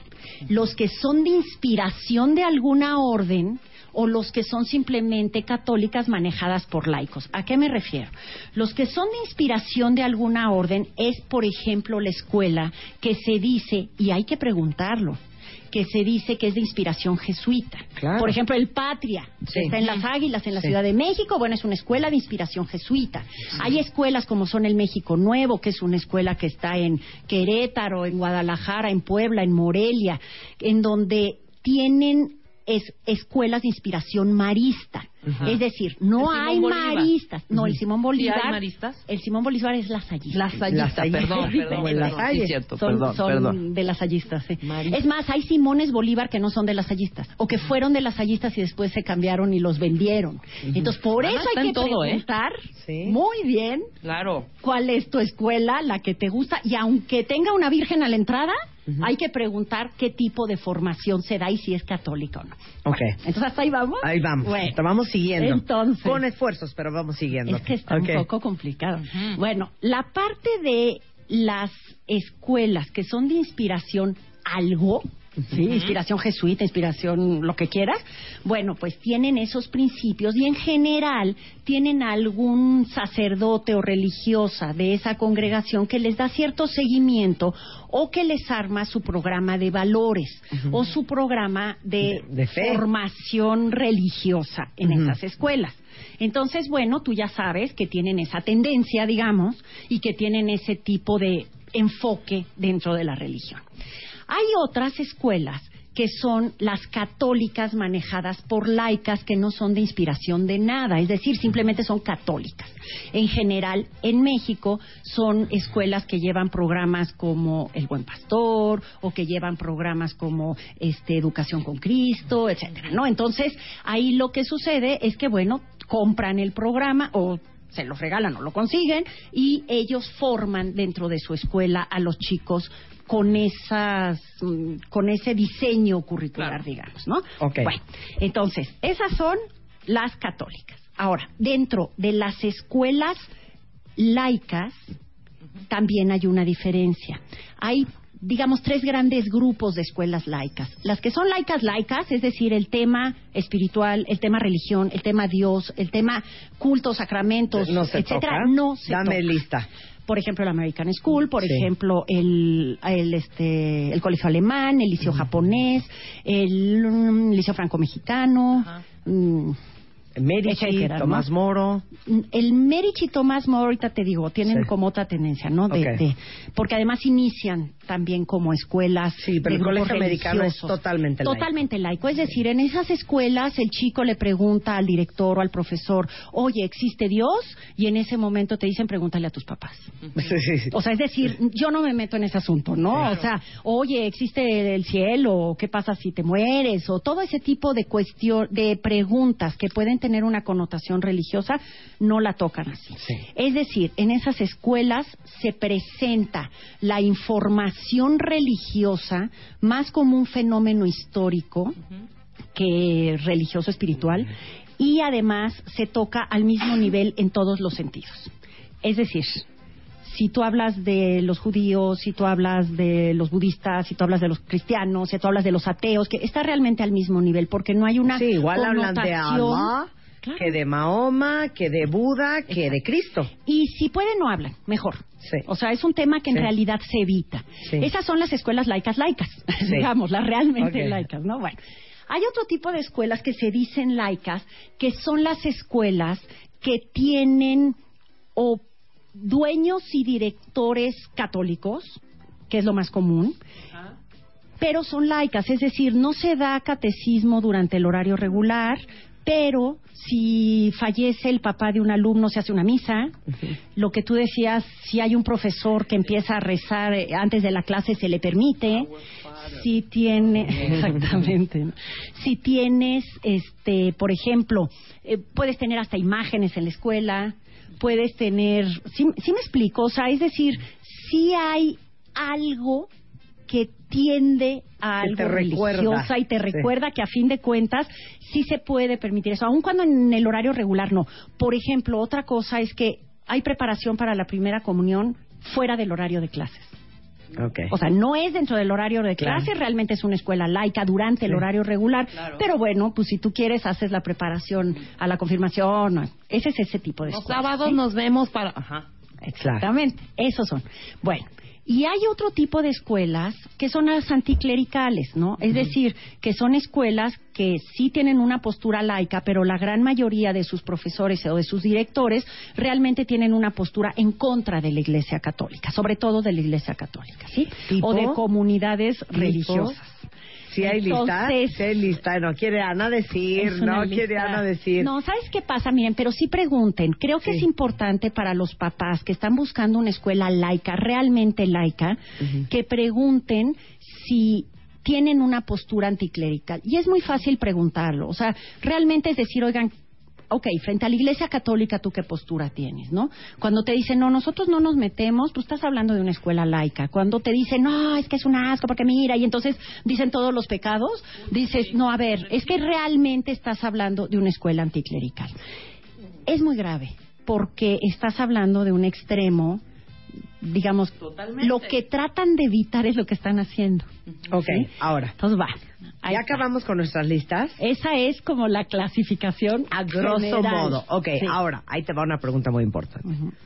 Ana Pacheco, especialista en educación, experta en escuelas.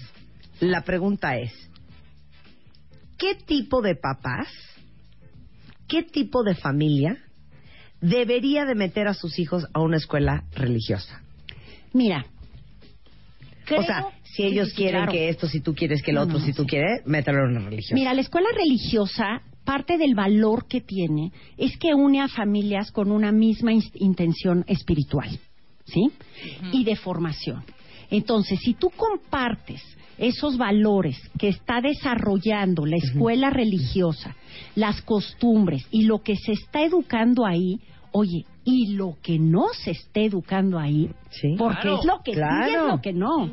Entonces, realmente tú embonas ahí. Por Ahora, eso, pero no me estás dando el ejemplo exacto.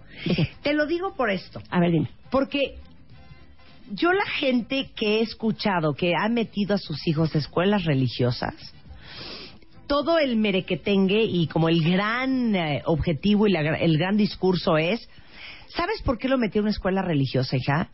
Porque neta, el mundo está tan convulsionado que yo sí quiero que les den un poco de estructura de valor. Hijo, ese es un error enorme. Es lo que te iba, por eso Enorme, quería mira. hablar de eso. Ah, ya te entendí. Porque mis hijas van a una escuela laica y perdón, A Tienen ver, muchos valores. Todas, y no están rezando el Padre Nuestro diario. Claro. A ver, no hay que confundir la religión con los valores. Son dos cosas totalmente diferentes. Y una escuela religiosa no asegura una buena formación en valores. Todas las escuelas tienen valores porque tú no puedes educar sin valores. Puede ser que no embonen tus valores. Además, los valores definen la escuela.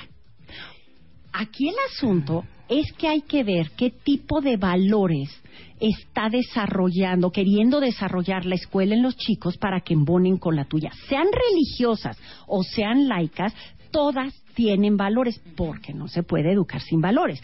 Entonces, aquí lo importante es no confundir, porque la escuela católica o la escuela religiosa no necesariamente te da los valores que tú quieres, da los valores, trataría de fomentar, si es buena escuela, los valores católicos que son X número de valor, X, X valores. Por eso, pero ahí te va otro discurso que me dice, no, hija, yo sí le voy a meter a un colegio de puras monjas porque está tan cañón el mundo, hija, que yo no quiero que se me vuelva una huila. No, eso nada O sea, como que si rezara el Padre Nuestro... te hiciera no querer cooperar en el antro a los 15 años. Y mira, y mira que. Y mira que, han salido. No, y mira que hemos escuchado unas historias por, eso. por esa represión. claro, entonces yo quiero que tú digas ¿Qué puede esperar un padre de una, de una escuela religiosa y qué padre debe demandar a los hijos a una escuela religiosa? ¿Buscando qué? Mira, prácticamente la formación en la espiritualidad de esa escuela.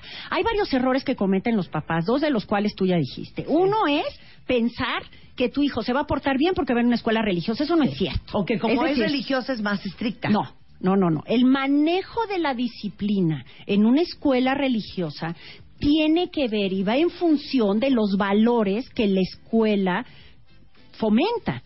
Pero en una escuela laica también. Es decir, en una escuela laica tú transgredes una norma de comportamiento que en esa escuela está vetada y te sales, te corren. Bueno, en la escuela católica igual. Es decir, no hay diferencia en cuanto al manejo de la disciplina. Tampoco hay, hay diferencia en cuanto a la formación del comportamiento. Es decir, la chica que es terrible, pues es terrible en una escuela laica como en una religiosa. Ahora, tampoco hay que caer en que las niñas, sobre todo las niñas, ¿no? Sí, claro. Las niñas de las escuelas religiosas son terribles, todas. No es cierto. Lo que pasa es que se notan más. Ni que todas las de, de, las escuelas religiosas son bien mochas. No, tampoco. O que todas son bien huilas. No, se cuecen habas en todos lados. Exacto. Por eso, entonces yo, yo vuelvo a hacerte la pregunta si para usted es importante que sus hijos recen diario, tengan clases de catecismo, conozcan la historia de Cristo, la Virgen, dame, sígueme dando la lista. sí, Marta.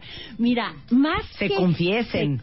no necesariamente, es que mira, ahí lo que sucede es que depende de la escuela. Hay escuelas en donde no rezan diario, hay escuelas en donde no van a misa diario, en donde no, no.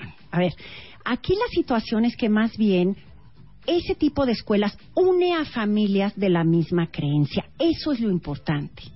Es decir, son familias que unidas comparten el desarrollo, digamos, de valores, virtudes y sobre todo de culto, de liturgia que se fomenta en esa escuela.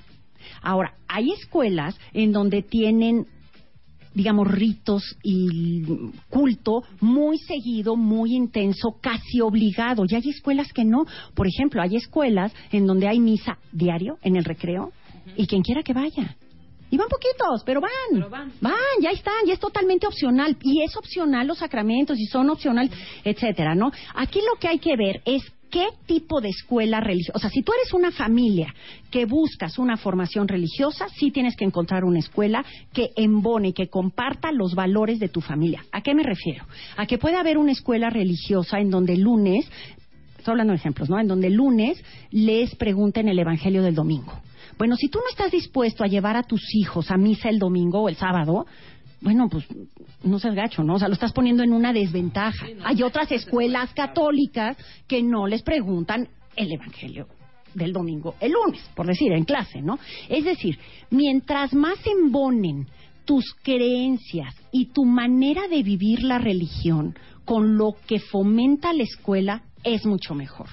Si la familia no es religiosa, ¿es una buena idea meterlo a un colegio religioso? Solamente si es de una religiosidad no obligada y si tiene algo, la oferta educativa, que se le sea muy importante a los papás por lo que sacrifiquen todo lo demás. Miren, yo tomé la decisión de meter a mis hijas a un colegio 100% laico.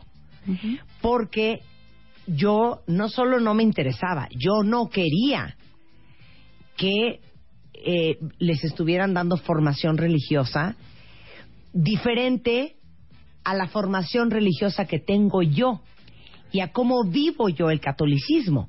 Porque dentro del catolicismo habrá unos que van a misa diario o que van a misa todos los domingos y habemos unos que somos muy creyentes, pero no creemos en la iglesia, por ejemplo. Claro. ¿No? Entonces, por eso es que yo dije, yo quiero un colegio totalmente laico, porque la educación religiosa se las quiero dar yo a como yo la vivo, porque son mis hijos y esta es mi familia. ¿Y saben qué? Soy como quiero ser. ¿Qué tal? Muy ¿No? bien. Se vale. Claro que Y se, se vale. vale. Déjenme decirles que este va a ser el primero de varios seriales que vamos a hacer con Ana Pacheco, porque luego queremos hablar con Ana. Ahorita que están eh, a punto de tomar muchos de ustedes la decisión de a qué colegio van a meter a sus hijos para el próximo año, la diferencia entre un colegio tradicional, un colegio activo, un colegio Montessori, un colegio humanista, eh, bla, bla, bla, si es un. CCH, si es un colegio militar, o sea, ¿a qué, ¿a qué corriente? Si es el sistema Waldorf. Hay tantas corrientes hoy en día que a cuál, a cuál y a cuál le acomodará a tu hijo mejor. Así es. Y todos los audios de todo lo que hemos platicado con Ana, de cómo elegir la mejor escuela para tu hijo, qué tomar en consideración, qué preguntar cuando vas a una escuela, conocerla y a ver si esta escuela está buena para mi hijo, están en martadebaile.com. Ahorita les tuiteo la liga para que vean todos los contenidos de Ana, independientemente de que vale mucho la pena, que si están en ese proceso, cómo elegir la mejor escuela para sus hijos es el primer libro y el segundo, Se Busca Escuela. Muchas gracias, Ana, un placer tenerte aquí. Igual, Marta. One, one, two, two, three, four, Five, six, seven, eight, eight, nine, nine, 96.9 FM. 10 años. Al aire. Especial de mayo, The Love Issue. Los cinco lenguajes del amor. ¿Cuál es el tuyo? Porque el sexo casual no existe.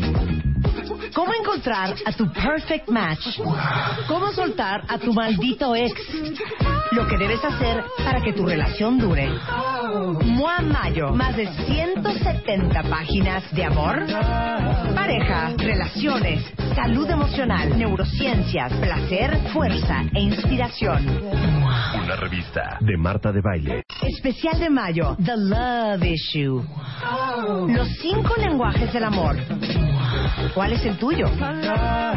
Porque el sexo casual no existe. ¿Cómo encontrar a tu perfect match? ¿Cómo soltar a tu maldito ex? Lo que debes hacer para que tu relación dure.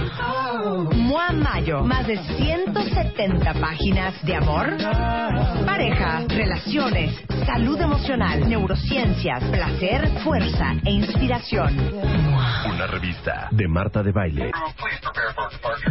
one, two, three, four, Five, six, seven, eight, nine, nine, 96.9 FM.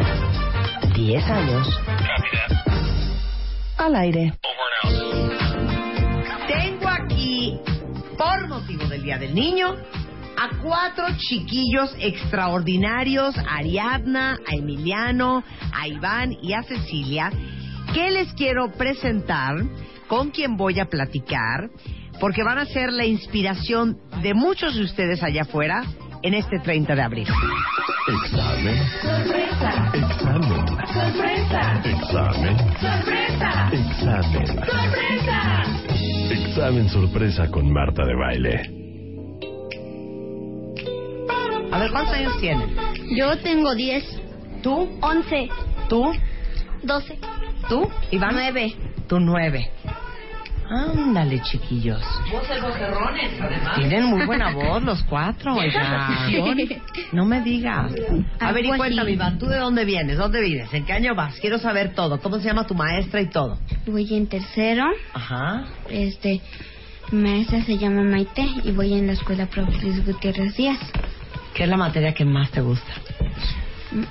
Español. ¿Español? Sí. ¿Sí? ¿Y tú, Ceci? A ver, la materia que más te gusta. Mm, A mí me gusta más ciencias. ¿Ciencias? Ándale, Ceci, muy ¿Pero de segura. ci- ¿Ciencias de qué? A ver, ¿cuál parte de ciencias? Am, lo del ser humano. ¿Lo del ser humano? Eso es lo Me tuyo. llama más la atención. ¿Sí? Sí. Y a ver, di, de- ¿tú de dónde vienes, Ceci? Vengo del Estado de México, de Ajá. Toluca, de, de San Jerónimo Bonchete. Este, mi voy en sexto grado y me gusta la materia de ciencias naturales. Ándale. A ver, y ahora cuéntame tú, mi queridísimo Emiliano. Bueno, pues yo, ya saben mi nombre, soy Emiliano. Mi maestra, es- mi maestro se llama Marco Antonio Ajá. y voy en la escuela primaria Amado Nervo. A ver, Ariadna, ¿y tú de dónde vienes? De Estado de México, Toluca. Mi escuela se llama Lic Benito Juárez. Tengo 11 años. Y mi maestro se llama José Bonifacio Córdoba Miranda. ¿Y qué tal, José Bonifacio? ¿Buena onda? Más o menos también. Más o menos también. A Sí, ver, porque- ¿qué es ser un maestro buena onda? O sea, ¿cómo es un maestro súper buena onda? ¿Cómo es? Que no te Pues, deje tarea. que no deje Que no tarea. qué? Que no te Que no deje tarea. tarea. Ok, que no dejen tarea, ¿qué más? Que no regañe. Que no rega... Aunque hagas una cosa indebida, Sí. para que se aliviane y que no regañe así nada más. No, tranqui. Tranqui. Que nos deje salir más tiempo educación física. Sí. Ok. Ahora, fíjense que les voy a preguntar ahorita. A ver, Ajá. ¿qué hace que un papá o una mamá sea buenísima onda? Bueno, yo ya la tengo, así que no puedo pedir nada. más. ¡Ay, cálmate, Cecilia! A ver, ¿qué? ¿Cómo es? Eh, mi mamá siempre me ha apoyado en todo. Ajá. Mm, y es mi confidente, mi O sea, amiga. le cuentas todo. Sí. Le cuentas todo, todo. sin pena. Sin pena. Sin pena. Casi es mi amiga. Bueno, es mi amiga más No sean tan enojones. Ok. Ajá. Sí, buen punto. O sea, tu mamá cuando se enoja, se super enoja. ¿Avienta A ver, la chancla, tipo- Iván? A ver, ¿qué? ¿Avienta chanclas y todo? No. No, pero ¿cómo dice? Iván, recoge todo y, y así me empieza a regañar. Así, fuerte. Sí. O sea, entonces te gustaría que fuera menos regañona, por ejemplo. Sí. Ok. A ver, Emiliano. No, pues una mamá. A mí como me gustan las luchas, que me lleven a las luchas. Ok, se vale. Pues sí. Una mamá comedida. Pues sí. Se vale. Que te, que te lleve a hacer cosas que te gustan. Sí. A ver, ¿y tú, Ariadna? Igualmente que me lleva a hacer cosas que me gustan. A ver, tipo. Este, mm, pues a mí, este, como me gusta matemáticas, pero también, bueno, me gusta matemáticas, pero también a la vez me gusta de dibujar. Por eso, ¿pero qué quieres? ¿Que tu mamá te lleve a un torneo de matemáticas? No. Mm, Espérate. A un, ¿A un qué? a un torneo de dibujo. Es que Ah. soy buena dibujando. Ah, ok. Entonces, ¿te gustaría que... te- ¿Y te ha llevado tu mamá a un torneo de dibujo? No, solamente a un torneo de matemáticas. Ok. Mi papá. Otra pregunta. Difícil, ¿eh? Ay, no. Ok. Ay, Tengo miedo. Lo que más Ajá. les gustaría que hicieran sus papás por ustedes que no hacen. Mm.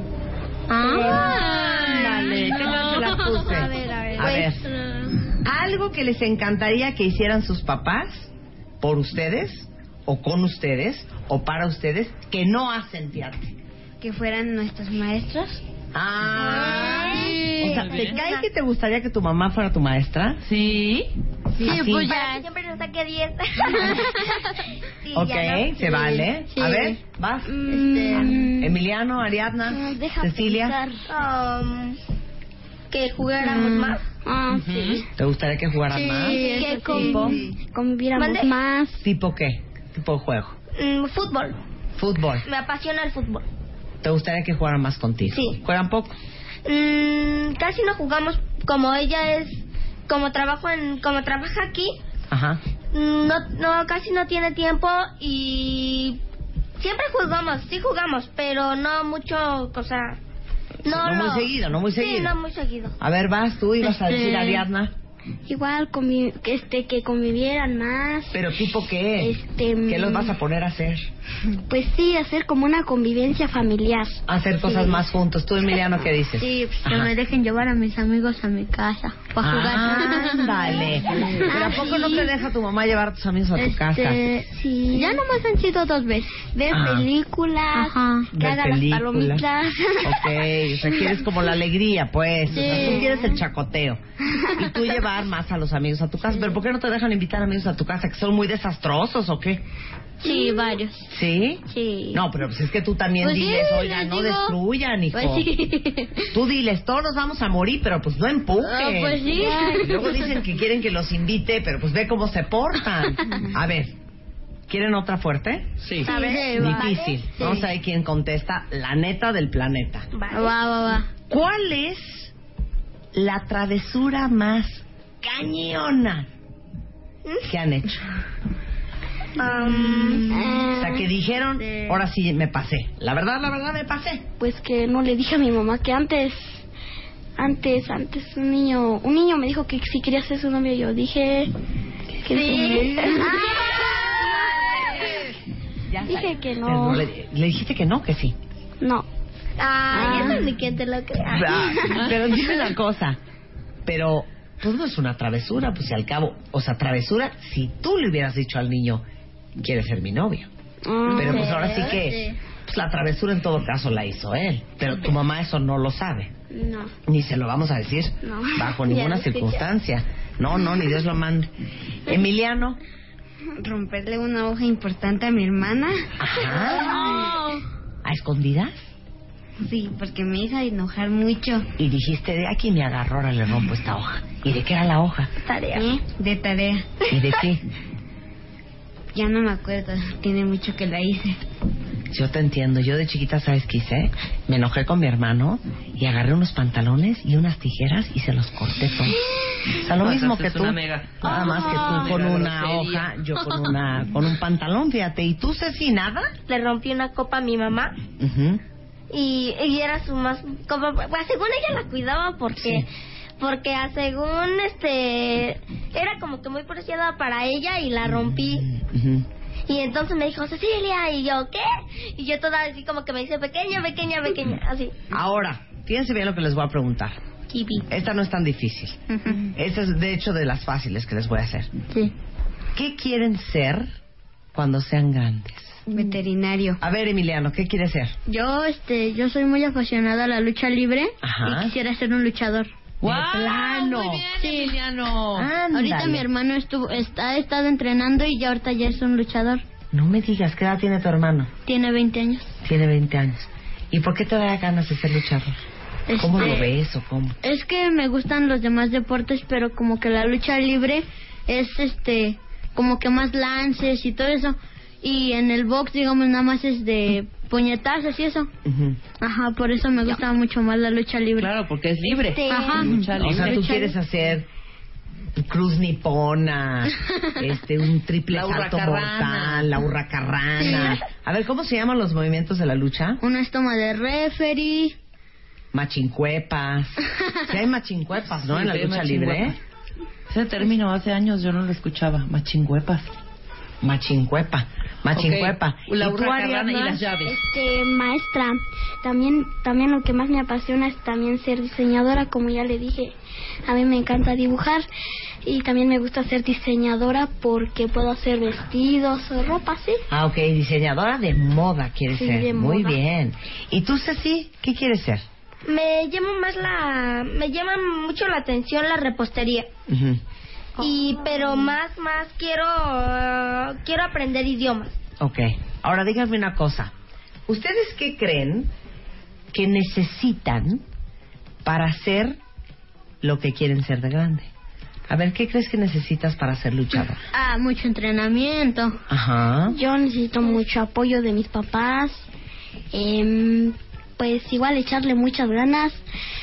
Y no ser como dices que nada más prometen y no lo cumplen. Yo sí Ok, quiero ser. Muy bien. Yo quiero cumplir esta meta. Ajá.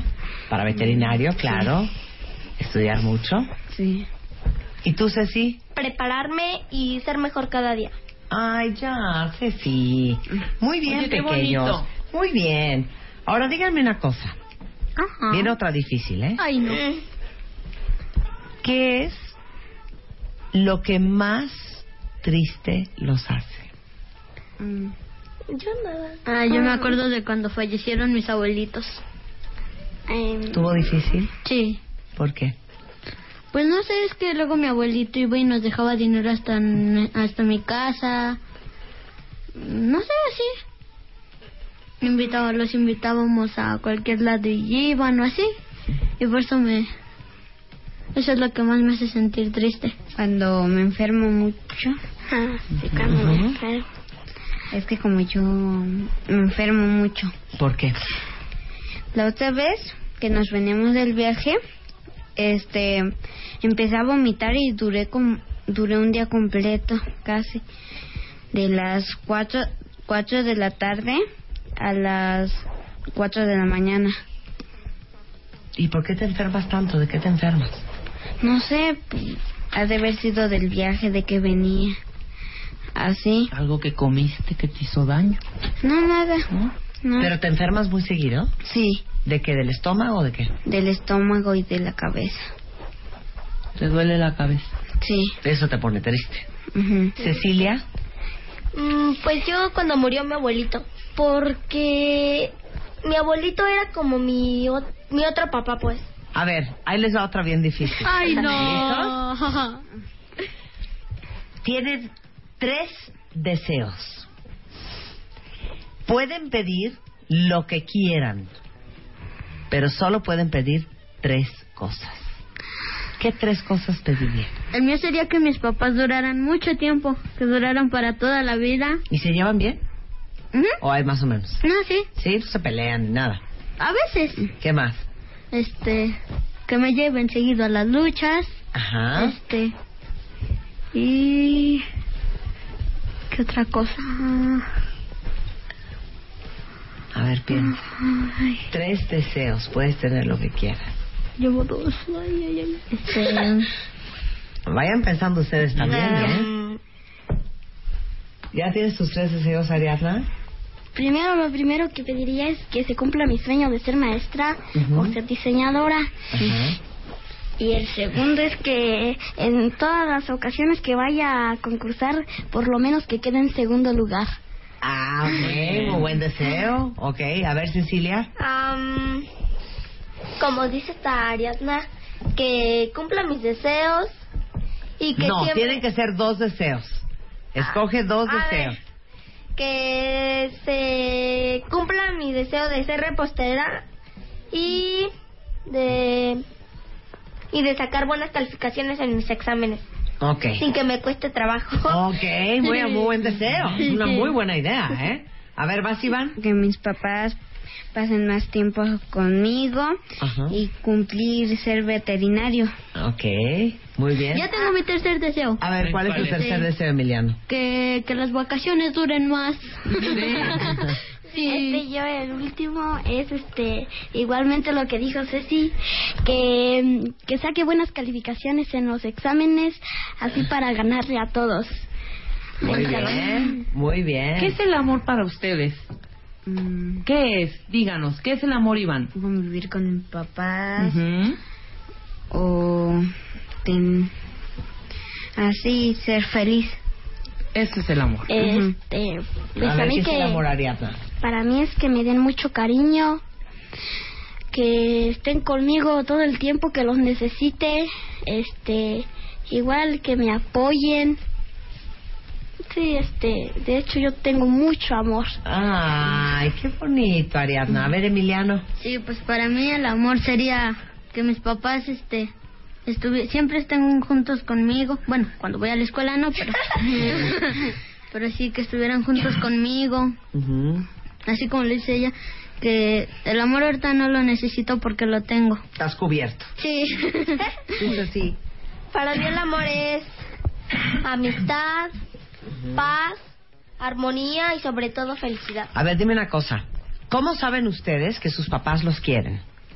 Pues a mí porque me apoyan, porque este... ah, ¿Pero qué es que te apoyen? que estén en las buenas y en las malas con nosotros. Pero a ver, dame un ejemplo de las buenas y las malas. Que pase un accidente y ellos estén con nosotros. Que pase algo bueno y estén con nosotros en, a todo En el todo tiempo. momento. En todo momento, exactamente.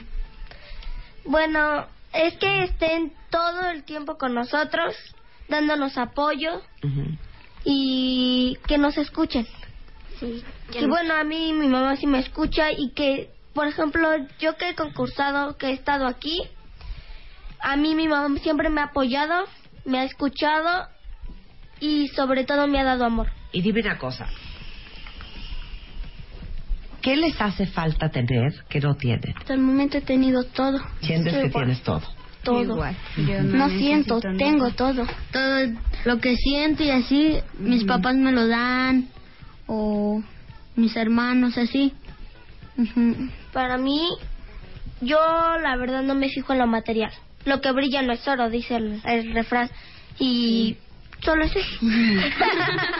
¿Qué te hace falta que quisieras tener, Iván? Pues nada, yo lo tengo todo. Ya no me hace falta nada. ¿Qué es lo que más miedo les da? A mí las botargas, ya. ¿Qué botargas? ¿Las del doctor Simi y esas? Sí. Esas. Dan mucho miedo. A Otra mí- cosa que digas, ay, esto sí me da mucho miedo. Eso El examen. El examen, el exámenes. Letras calificaciones. Las calificaciones. A mí me da miedo las arañas. ¿Tú, Iván? alturas. ¿Las qué? Alturas. Las al- ¿Tú tienes miedo a las alturas? Sí. Ok, las Este- altu- ¿qué más? ¿Qué más? Este, ¿Qué más miedo? la obscuridad, sí. Sí, la Oscuridad. Ok. ¿El coco o no existe? Ah, para mí sí existe. ¿Sí? Sí. ¿Quién vota por ti? ¿La llorona o tampoco existe? No. No. Ujú. Eso es puro cuento. Sí. Es como la de... ¿Cómo cuál? Como... es puro cuento. Ok, entonces la oscuridad, las calificaciones, Los exámenes. las botargas. Adiós a las botargas ya. que Emiliano le tiene miedo. Las alturas. Entonces tú no te subas a ningún lado, Iván. Tú a, nivel del suelo, ¿ok? Ahora, ¿cuál ha sido el momento más feliz de su vida? Cuando nos reunimos en familia. Sí. Cuando, A ver, uno por uno. Iván. eh, cuando, Pero no se copien. Cada quien que diga lo que tenga que decir. Sí. Cuando estoy con pues con mis amigos en la escuela en mi, y en mi casa. Convivencia. Con- Esos son los momentos más felices. Cuando convivimos en familia, Ujú. cuando, por- siempre los sábados convivimos más porque es, es un descanso para la familia. Todos nos reunimos, comemos, desayunamos. ¿Y qué más puedo pedir? Emiliano. Para mí es que vayamos en familia a las luchas. Este, lo más feliz que me ha pasado es, es este tener mi amiga que se llama Valeria, ella sí me escucha, me ha dado consejos y sobre todo nunca se ha separado de mí. Es lo mejor que me ha pasado. Muy Mi bien. mejor amiga. A ver, y esta va a ser la última. Si se fueran a vivir a otro planeta, díganme las tres cosas que se llevarían. A ver, Emiliano. A mi familia. Uno, tienes tres cosas. A mi familia, los luchadores, este y mm, comida, ¿por qué no? Comida, muy bien. Este, principalmente a mi amiga que ya dije, este, pues llevaría este, si es un planeta que no podamos respirar, pues tengo que llevar oxígeno. Muy bien. este em, alimentos bueno que ya es este casi con la casa mi casa Muy bien. ¿Y tú, Ceci? a mi familia Ajá, uno. la televisión Ok. am, y los juguetes que más me gustan como el balón de fútbol Ok. A mi familia, a mi mascota y oxígeno y comida. Muy bien. Regresando del corte, les vamos a explicar por qué invitamos a Iván, a Cecilia, a Emiliano y a Ariadna y toda esta conversación que acabamos de tener en este 30 de abril, Día del Niño, van a entender por qué sucedió. Regresando del corte en W Radio. ¿Quieres hablar? 5166-8900 01800 718 1414 A las 10 de la mañana, Marta de Baile en W. Abre las líneas. Llama. ¿Quieres hablar? 5166-8900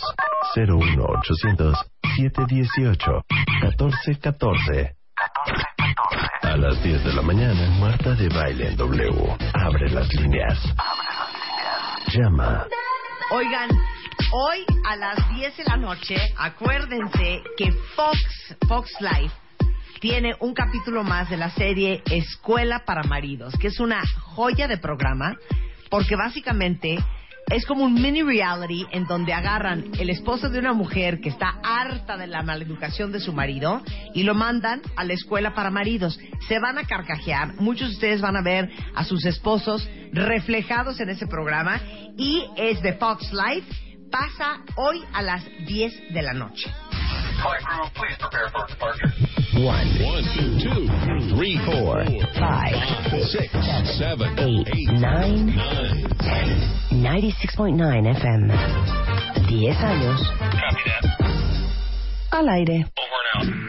Estamos de regreso en W Radio y si escucharon eh, el programa antes de irnos a corte, escucharon a cuatro niños. Cuatro niños que se llaman Cecilia, de 12 años, Ariadna, de 11, Iván, que tiene 9, y Emiliano, que tiene 10. Entonces, seguramente para muchos de ustedes, pues son cuatro niños comunes y corrientes, como cualquier otro niño, que como pudieron escuchar en la conversación, son niños felices, son niños que están contentos, son niños que, por lo que escucharon, dicen que no les falta absolutamente nada y que todo lo tienen. Que cuando les pregunté que cuáles eran sus tres grandes deseos, no llegaron a tres ninguno de los cuatro. Hicieron dos. Dijeron, pues llegar a ser mi sueño realidad y ser veterinario o ser repostera o ser diseñadora y algún otro por ahí. luchador? Ni siquiera pudieron llegar a tres deseos. Les voy a decir por qué este ejercicio fue tan importante hoy, que es el Día del Niño. Porque estos cuatro niños son cuatro niños que viven en situación de extrema pobreza. Seguramente ustedes están igual de impactados que nosotros cuando los escuchamos hablar, porque pareciera que son niños que tienen casas espectaculares, que tienen agua potable, que tienen comida, que tienen vestido, que tienen abundancia en todas las áreas de su vida, porque así es como ellos se expresan. Y eso es lo impresionante de la historia de estos niños y de muchos otros niños en México que viven igual, que no tienen, Cristina, ninguna conciencia de que la forma en que viven no es como deberían de vivir y que lo ven con absoluta normalidad y naturalidad. Cristina de la Fuente es coordinadora de campaña de World Vision. De ahí el moto de que ellos no saben la dureza de su realidad, pero nosotros sí. Es clarísimo, ustedes lo acaban de ver. Eh, concretamente, eh, Emiliano e Iván vienen de... Emiliano que quiere ser luchador, Ajá. Iván que- Veterinario. que quiere que quiere ser ser veterinario, vienen de Tulpetlac, eh, que es una comunidad que, que está en el Estado de México, en Ecatepec, es una comunidad semi-urbana. eh, y donde hay problemas tremendos de violencia de género, de falta de acceso al agua, eh, de espacios recreativos para los niños. Y Ariadna y Cecilia eh, vienen de, de San Felipe del Progreso, de, de Najé, nuestro PD de Najé, y ahí tienen problemas también de acceso al agua, pero es eh, más tema eh, de campo, es, es este rural. O sea, es, diferente el contexto, son diferentes tipos de pobreza, pero las dos son tremendas, ¿no? Tienen también problemas este, alimentarios y eh, de, de que dejan a temprana edad los estudios por la falta de oportunidades, porque tienen que ayudar a sus familias. Y bueno, y de una vez les presento a Fernanda López Portillo, es directora de incidencia en políticas públicas y también es parte de este programa que estamos haciendo para hacer conciencia de las necesidades que tienen los niños en México. Sí, Marta, mira, lo que estabas diciendo, bueno, primero gracias por invitarnos. Eh, nos gusta mucho además que sea el 30 de abril, ¿no? Porque ustedes están oyendo a estos niños y nosotros conocemos y, y vivimos con ellos lo que, lo que experimentan todos los días. Son niños que de repente comen de vez en cuando carne o pollo, es decir, comen tortillas, comen frijoles, muchas veces no tienen acceso a agua, en ocasiones tienen, ellos no en, especial, pero muchos de ellos tienen que caminar una hora a veces para ir a la escuela, de hecho a veces no se quedan con sus papás porque se tienen que quedar con algún familiar o con algún amigo para poder ir a la escuela. Entonces, Estamos hablando de niños, como tú dices, felices, pero que están en condiciones de vulnerabilidad. Eso es lo que creo que nos impresiona a todos. Que si yo no les he dicho que estos cuatro niños son niños patrocinados por World Vision, ustedes hubieran pensado que yo de manera aleatoria busqué entre mis conocidos a cuatro niños que venían a platicar cuáles son sus sueños, cuáles son sus aspiraciones y darnos cuenta que ellos no tienen ninguna conciencia de todas las carencias que tienen. Cuando les preguntamos, cuentavientes, ¿qué te gustaría tener que hoy no tienes? Todos contestaron, tenemos todo. Y no tienen todo. No. ¿No? Exacto, pero ¿cuál es la percepción? Es decir, nosotros que consideramos tenerlo todo Claro. y que consideran ellos tenerlo todo, ¿no? Que es una, es una reflexión bien interesante, porque siempre tenemos esta idea de una serie de beneficios o- o deseos y a final de cuentas ellos están como muy felices y no necesariamente tienen cumplidas todas sus necesidades básicas. Claro, si yo le hubiera eh, hecho esa pregunta a un niño hablando de la percepción eh, de otro nivel socioeconómico, me hubiera contestado a lo mejor que le hace falta un iPad, ¿Un los iPhone? nuevos tenis Converse, el último juego de Xbox y que esas son las cosas que quisiera que no tiene. Eso ni siquiera está en la mente de los niños y ellos contestan que tienen todo porque lo básico fundamental para su percepción ya lo tienen. Así una es. casa, una cama, educación y un poco de comida. E- Eso es lo básico. Y su familia, ¿no? Que es lo que, claro, lo que repiten y repiten continuamente, Sí. ¿no? Entonces eso en el 30 de abril nos hace reflexionar a nosotros, ¿no? Más que más que pensar un poco, pues, qué fiesta tenemos, ¿no? Es decir, o en qué nos enfiestamos en vez de, de prestar atención a lo que realmente necesita Y la tienes razón, un tema recurrente, Fernanda, entre todos fue el apoyo de mis papás, el cariño de mis papás, que mis papás estén conmigo, que mis papás pasen tiempo conmigo, que también hace alusión a lo que hablábamos ahorita con Juan Pablo Arredondo de los 10 más grandes regalos que les puedes dar a tus hijos. Creo que el centro de la conversación era la importancia que es para ellos su familia. A final de cuentas, mira, ya es bien interesante, ¿no? Porque tu familia, ¿qué es? Tu familia es tu, tu marco básico de, de- de- de relacionamiento, ¿no? Entonces, sí puedes tener como muchos, muchos problemas y muchas condiciones que no tienes cumplidas, es decir, quizá agua, este, quizá acceso a escuela, quizá vivienda, a una, a una vivienda en regla como la que conocemos nosotros, digna, ¿no? Así es. Pero el tema aquí es, ¿Cómo generas tú a estos individuos y los mantienes con las oportunidades de desarrollo? Porque estos chiquitos tienen una capacidad que, ¿qué te puedo decir? Nosotros hacemos temas de participación con ellos. Y cuando tú empiezas a hablar de temas de participación y qué quieren hacer en su comunidad, o sea, son unas cosas maravillosas. Empiezan a hablar de tener este recursos para una tesorería para ellos, para mover temas de, de ambiente y de cómo hacer mejores sus, comunidades. De repente, si hay comunidades que están sucias, tienen ideas de cómo hacer basureros para que, para que esté más limpio. Es decir, tú los oyes y es, bueno, es alucinante, ¿no? Entonces, es decir, ¿qué estamos haciendo con toda, además de que son niños felices, ¿qué estamos haciendo con toda esa capacidad, con toda esa creatividad? Es decir, es una obligación de todos que ellos tengan canales Claro. para que eso realmente se pueda reflejar no solo en ellos, sino en su alrededor y en nosotros mismos, ¿no? Porque son un reflejo de nosotros. y que ellos tengan el chance. Imagínense ustedes que uno de cada 12 niños y niñas muere antes de cumplir 5 años de edad y la mayoría de las veces por causas que se pudieron haber evitado. Igual la deserción escolar, que es otro tema. Eh, olvídense que fuera falta de, de información o que fuera altos niveles de ignorancia de parte de los papás, de creer que ah, porque eres mujer y te vas a casar, pues no vale la pena que estudies, mejor invierto ese dinero en tu hermano que sí va a tener que sacar adelante una familia. Ya olvídense que fuera por eso. La mayoría de las veces es porque necesitan que los hijos trabajen para aportar a la economía familiar. Entonces, son niños con una cantidad de sueños increíbles, como lo escucharon hace un momento, que a lo mejor no llega a ser veterinario, porque cuando cumpla 12 años, su papá le va a pedir que le ayude a trabajar. O Ariana, que quiere ser diseñadora de modas, que la saquen de trabajar, porque a los 14 años va a tener necesidad, digo, que la saquen de estudiar, porque a los 14 años va a tener necesidad de trabajar, ¿no? A lo mejor no, no tan tantos años, ¿no? Hay casos de nueve años. Sabemos de uno en concreto de, la comunidad de donde Cecilia, este, que la mamá habla con la niña de nueve años y le dijo, ¿sabes qué? Este, hasta aquí llegaste, tengo siete hermanos tuyos más a cuestas y te sales a trabajar este, ahora mismo. Y pues ella, como mágicamente, de pronto encontró patrocinador en ese momento y, y pues cambió la historia. O sea, es, es, es eso básicamente en esencia, que no, no es como específico el tema de que les pase tan grandes, les puede pasar a muy temprana edad. Claro. Pues también, mira, es que hay muchos casos, ¿no? Ellos yo creo que de alguna manera tienen ya afortunadamente acceso también a otras cosas, ¿no? Pero en muchas comunidades del país todavía venden a las niñas por cajones de cerveza en una fiesta, todavía hay niñas que son madres a los nueve años, es decir, son, son son realidades recurrentes en un país donde no se necesariamente se visibilizan.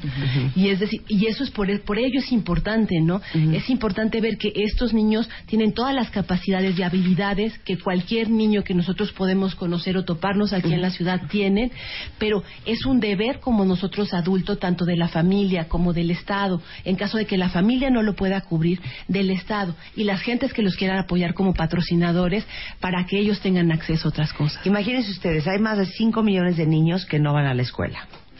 87 de cada 100 niños termina la primaria.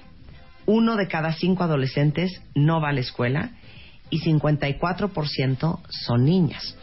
Yo voy a decirte, Fernanda, eh, basado en este estudio que hizo Save the Children, eh, el problema, y tú quiero que se lo expliques a los cuentavientes. Trata infantil. Cada año 1.2 millones de menores son víctimas del tráfico infantil. Explica qué es eso. Mira, la trata es una de las violencias más duras que hay porque la trata es cuando utilizan a los niños para prostitución, básicamente. Y entonces hablamos de trata, de pornografía infantil, de, es decir, ese es uno de los grandes problemas y desafortunadamente, siendo un país de paso para Estados Unidos, pues, pues se vuelve serio el asunto, ¿no? Dame un ejemplo. Decías ahorita, por un six-pack de cerveza, te presto a mi hija. Mira, los casos de trata generalmente suceden con gente que tú conoces. Suele pasar con los novios, por ejemplo. Llegan, te dicen, oye, te quiero mucho, eres muy bonita, vamos a hacer una vida, y empiezan las promesas. Y el que supuestamente era la persona que te quería, pues es el un poco a la puerta que te lleva a la trata, por ejemplo, ¿no? O un familiar, o alguien que te dice que este que va tiene una oportunidad magnífica para ti y pues te dicen que, por ejemplo, lo del modelaje no es algo que sea falso, es decir, les prometen a las niñas una serie de, de cosas y de repente, pues, pues sucede, ¿no? Pero lo que es atemorizante es que generalmente es gente muy cercana a ti y gente que tiene un nexo afectivo contigo. Claro. Explotación sexual con fines comerciales. Pues es que es, es muy es muy similar, ¿no? Es decir, lo que pasa es que la trata maneja distintos tipos, que es la pornografía, que es la, la- ya la explotación sexual, pues directamente tiene que O sea, yo con- te presto a mi hijo para que hagas un video por- de pornografía infantil y pues dame 100 pesos. Por Podría ejemplo, ser. Por ejemplo. Así es. Y el problema, sabes que en, en países como el nuestro, donde no existe una conciencia de los derechos de los niños, es que los niños no se ven como individuos, se ven como objetos a los que tú tienes, sobre los cuales tú tienes derecho. No cambia mucho la situación con- como si fueran un, objeto material, desafortunadamente, ¿no? Claro.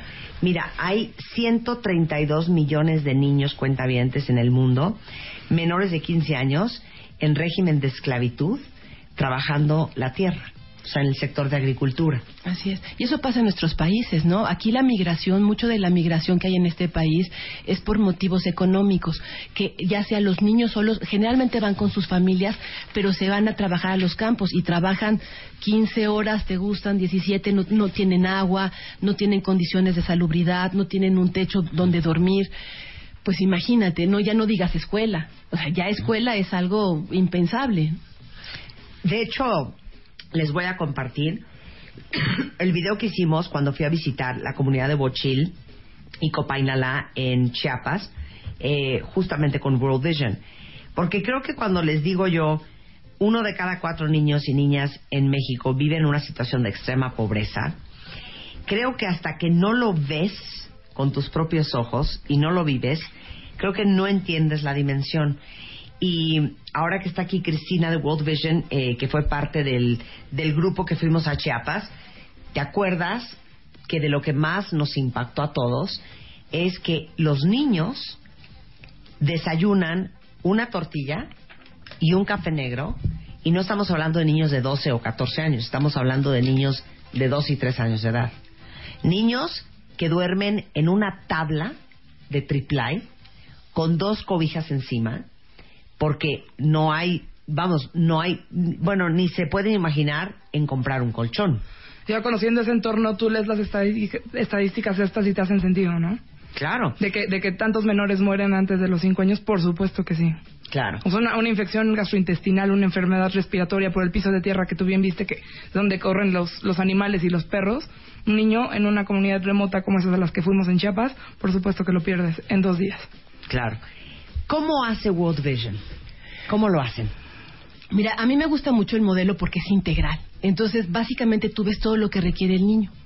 Requiere salud, requiere educación, requiere derechos, porque es muy importante, y, y requiere que participe también, porque a un chiquito que tú no le das la oportunidad, a un niño o una niña que empiece a hablar a su nivel de lo que le afecta a él, pues que cómo se va a poder defender después en la vida, ¿no? Es decir, cómo y, a- y además no solo a, a nivel de individuo, ¿qué país vamos a construir si tú no le das la oportunidad a la gente de empezar a tener derechos y responsabilidades y escuchar quiénes son y qué necesitan? Claro. ¿Y nutrición? Y nutrición, claro está. A ver, salud, nutrición y acceso de agua segura. Eso significa que World Vision se encarga de construir pisos, pisos, este, sí, es muy importante porque muchos de los problemas de salud son respiratorios. ¿Qué sucede? Tienen, co- cocinan dentro de las casas, Marta. Entonces, hay, hay estufas que son ecológicas. Entonces, cosas que tú creas que son muy, muy sencillas son las que generan los, los más grandes problemas. Entonces, moviendo o mejorando las estufas, mueren muchísimos menos niños en el sentido de, de vías, este, problemas de vías respiratorias. Claro, y, y les explico un poco más porque también lo vivimos y ahorita les mando el video y las fotos. Pero cocinan en cuartos cerrados. Así es. Las mujeres y los niños están respirando ese humo porque no hay una chimenea que saque el humo de cuando están haciendo las tortillas o los frijoles o lo que sea. Las mujeres padecen de eh, enfisema, EPOC, todo tipo de enfermedades respiratorias y los niños están respirando eso todo el día. Sí, es como la sala de estar, la cocina. Es Claro. donde está el fuego, entonces se la pasan conviviendo y haciendo lo que tengan que Claro. hacer ahí. Entonces World Vision los, los provee con eh, cocinas ecológicas, estufas ecológicas que tienen simplemente una chimenea que saque el humo para afuera. Por ejemplo, eh, el piso firme. Exactamente. Te voy a dar otro ejemplo también que a mí me gusta mucho, que son los talleres de alimentación. Entonces, ¿qué hacen? Aunque tengan como muy pocos recursos, de repente juntamos a las mujeres y les se empiezan a dar consejos. Y se ha descubierto que, supongamos, si les ponen eh, pasote en una zona, mejora la nutrición de los niños. Mejora la, mejora la salud de los niños si la mamá come con ellos. Son pequeños detallitos que en esos talleres comunitarios las mujeres empiezan a hablar de eso, empiezan a hablar de sus necesidades, de cómo pueden mejorar las cosas y ellos mismas empiezan a percibir ese tipo de cosas. Claro, tanques de agua y hemos hablado mucho del tema de captación de aguas pluviales, porque aunque ustedes no lo puedan creer, son familias que tienen que caminar a veces tres horas para ir a encontrar agua. Y luego cargar el agua y de regreso. Es un problema como ergonómico de sentido común hacerle eso, eh, porque aparte son las niñas las que generalmente van por el agua y también es de inseguridad, les puede pasar cualquier cosa en el camino. Entonces son un- una pila de, consecuencias nefastas por el hecho de no tener agua. Y tú lo viste, que, que te estaban platicando que hay niños que llegan eh, caminando de, de casa a la escuela cuando está lejos y los regresan porque como no hay agua no se pudieron bañar y por el tema de, de la escuela este, y la presentación los regresan. Porque regresan no porque los niños no vienen bañados, pero los niños no se pudieron bañar porque no había agua. Círculo Baños vicioso. secos, por ejemplo.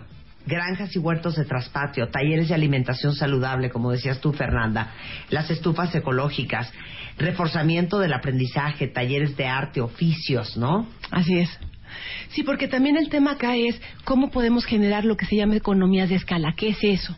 O sea, en función de los sueños que tienen los niños y dónde viven, hay posibilidades de desarrollo. Siempre hay posibilidades de desarrollo. Pero el tema es cómo pueden llegar a acceder a eso, ¿no? Hablaba, un, creo que era, era Cecilia, ¿no? Que decía de, de que le gusta la repostería. Pues hay talleres. Hay talleres para poner eh, salones de belleza, hay talleres para aprender a ser repostero, de saber cómo empezar a manejar pues tu dinero, hay temas de, de internet, porque con eso pues tú bien sabes que ya pueden empezar a generar un negocio, ¿no? Eventualmente cuando, cuando, cuando son jóvenes. Y lo más increíble de World Vision, por lo cual es un orgullo ser parte de- del equipo, es que cuando ustedes deciden patrocinar a un niño que les va a costar solamente 250 pesos al mes, no le están cambiando la vida solamente al niño, le están cambiando la vida a toda la comunidad. Porque el programa se encarga de crear capacidades para los niños, pero también para sus familias en las áreas de salud y de nutrición y de educación y de desarrollo económico y también de derechos humanos. Y a nosotros nos cuesta solamente 250 pesos al mes.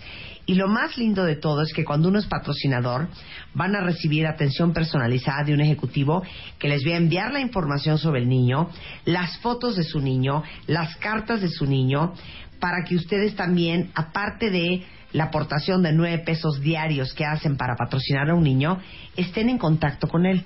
Les quiero contar algo, ahora que salí del estudio en el corte comercial. La mamá de Iván me dijo que Iván, cuando era más chiquito, lloraba todas las veces que el patrocinador de World Vision de su hermana le mandaba una carta a la hermana, porque su patrocinador no le mandaba Y nada. él no. Y como todos me dijeron fuera del aire que la mayoría de los patrocinadores no los habían contactado. Voy a aprovechar para decirle a todos ustedes que están patrocinando niños en World Vision que hagan un esfuerzo sobrehumano por escribirles, por hacerse presentes, por mandarles una notita, por mandarles una cartita, por mandarles un regalito el día de su cumpleaños. Háganse presentes, porque ser patrocinador de un niño no solamente debería de ser mandarle 250 pesos al mes y lavarte las manos el resto del año, sino realmente ser parte de su vida.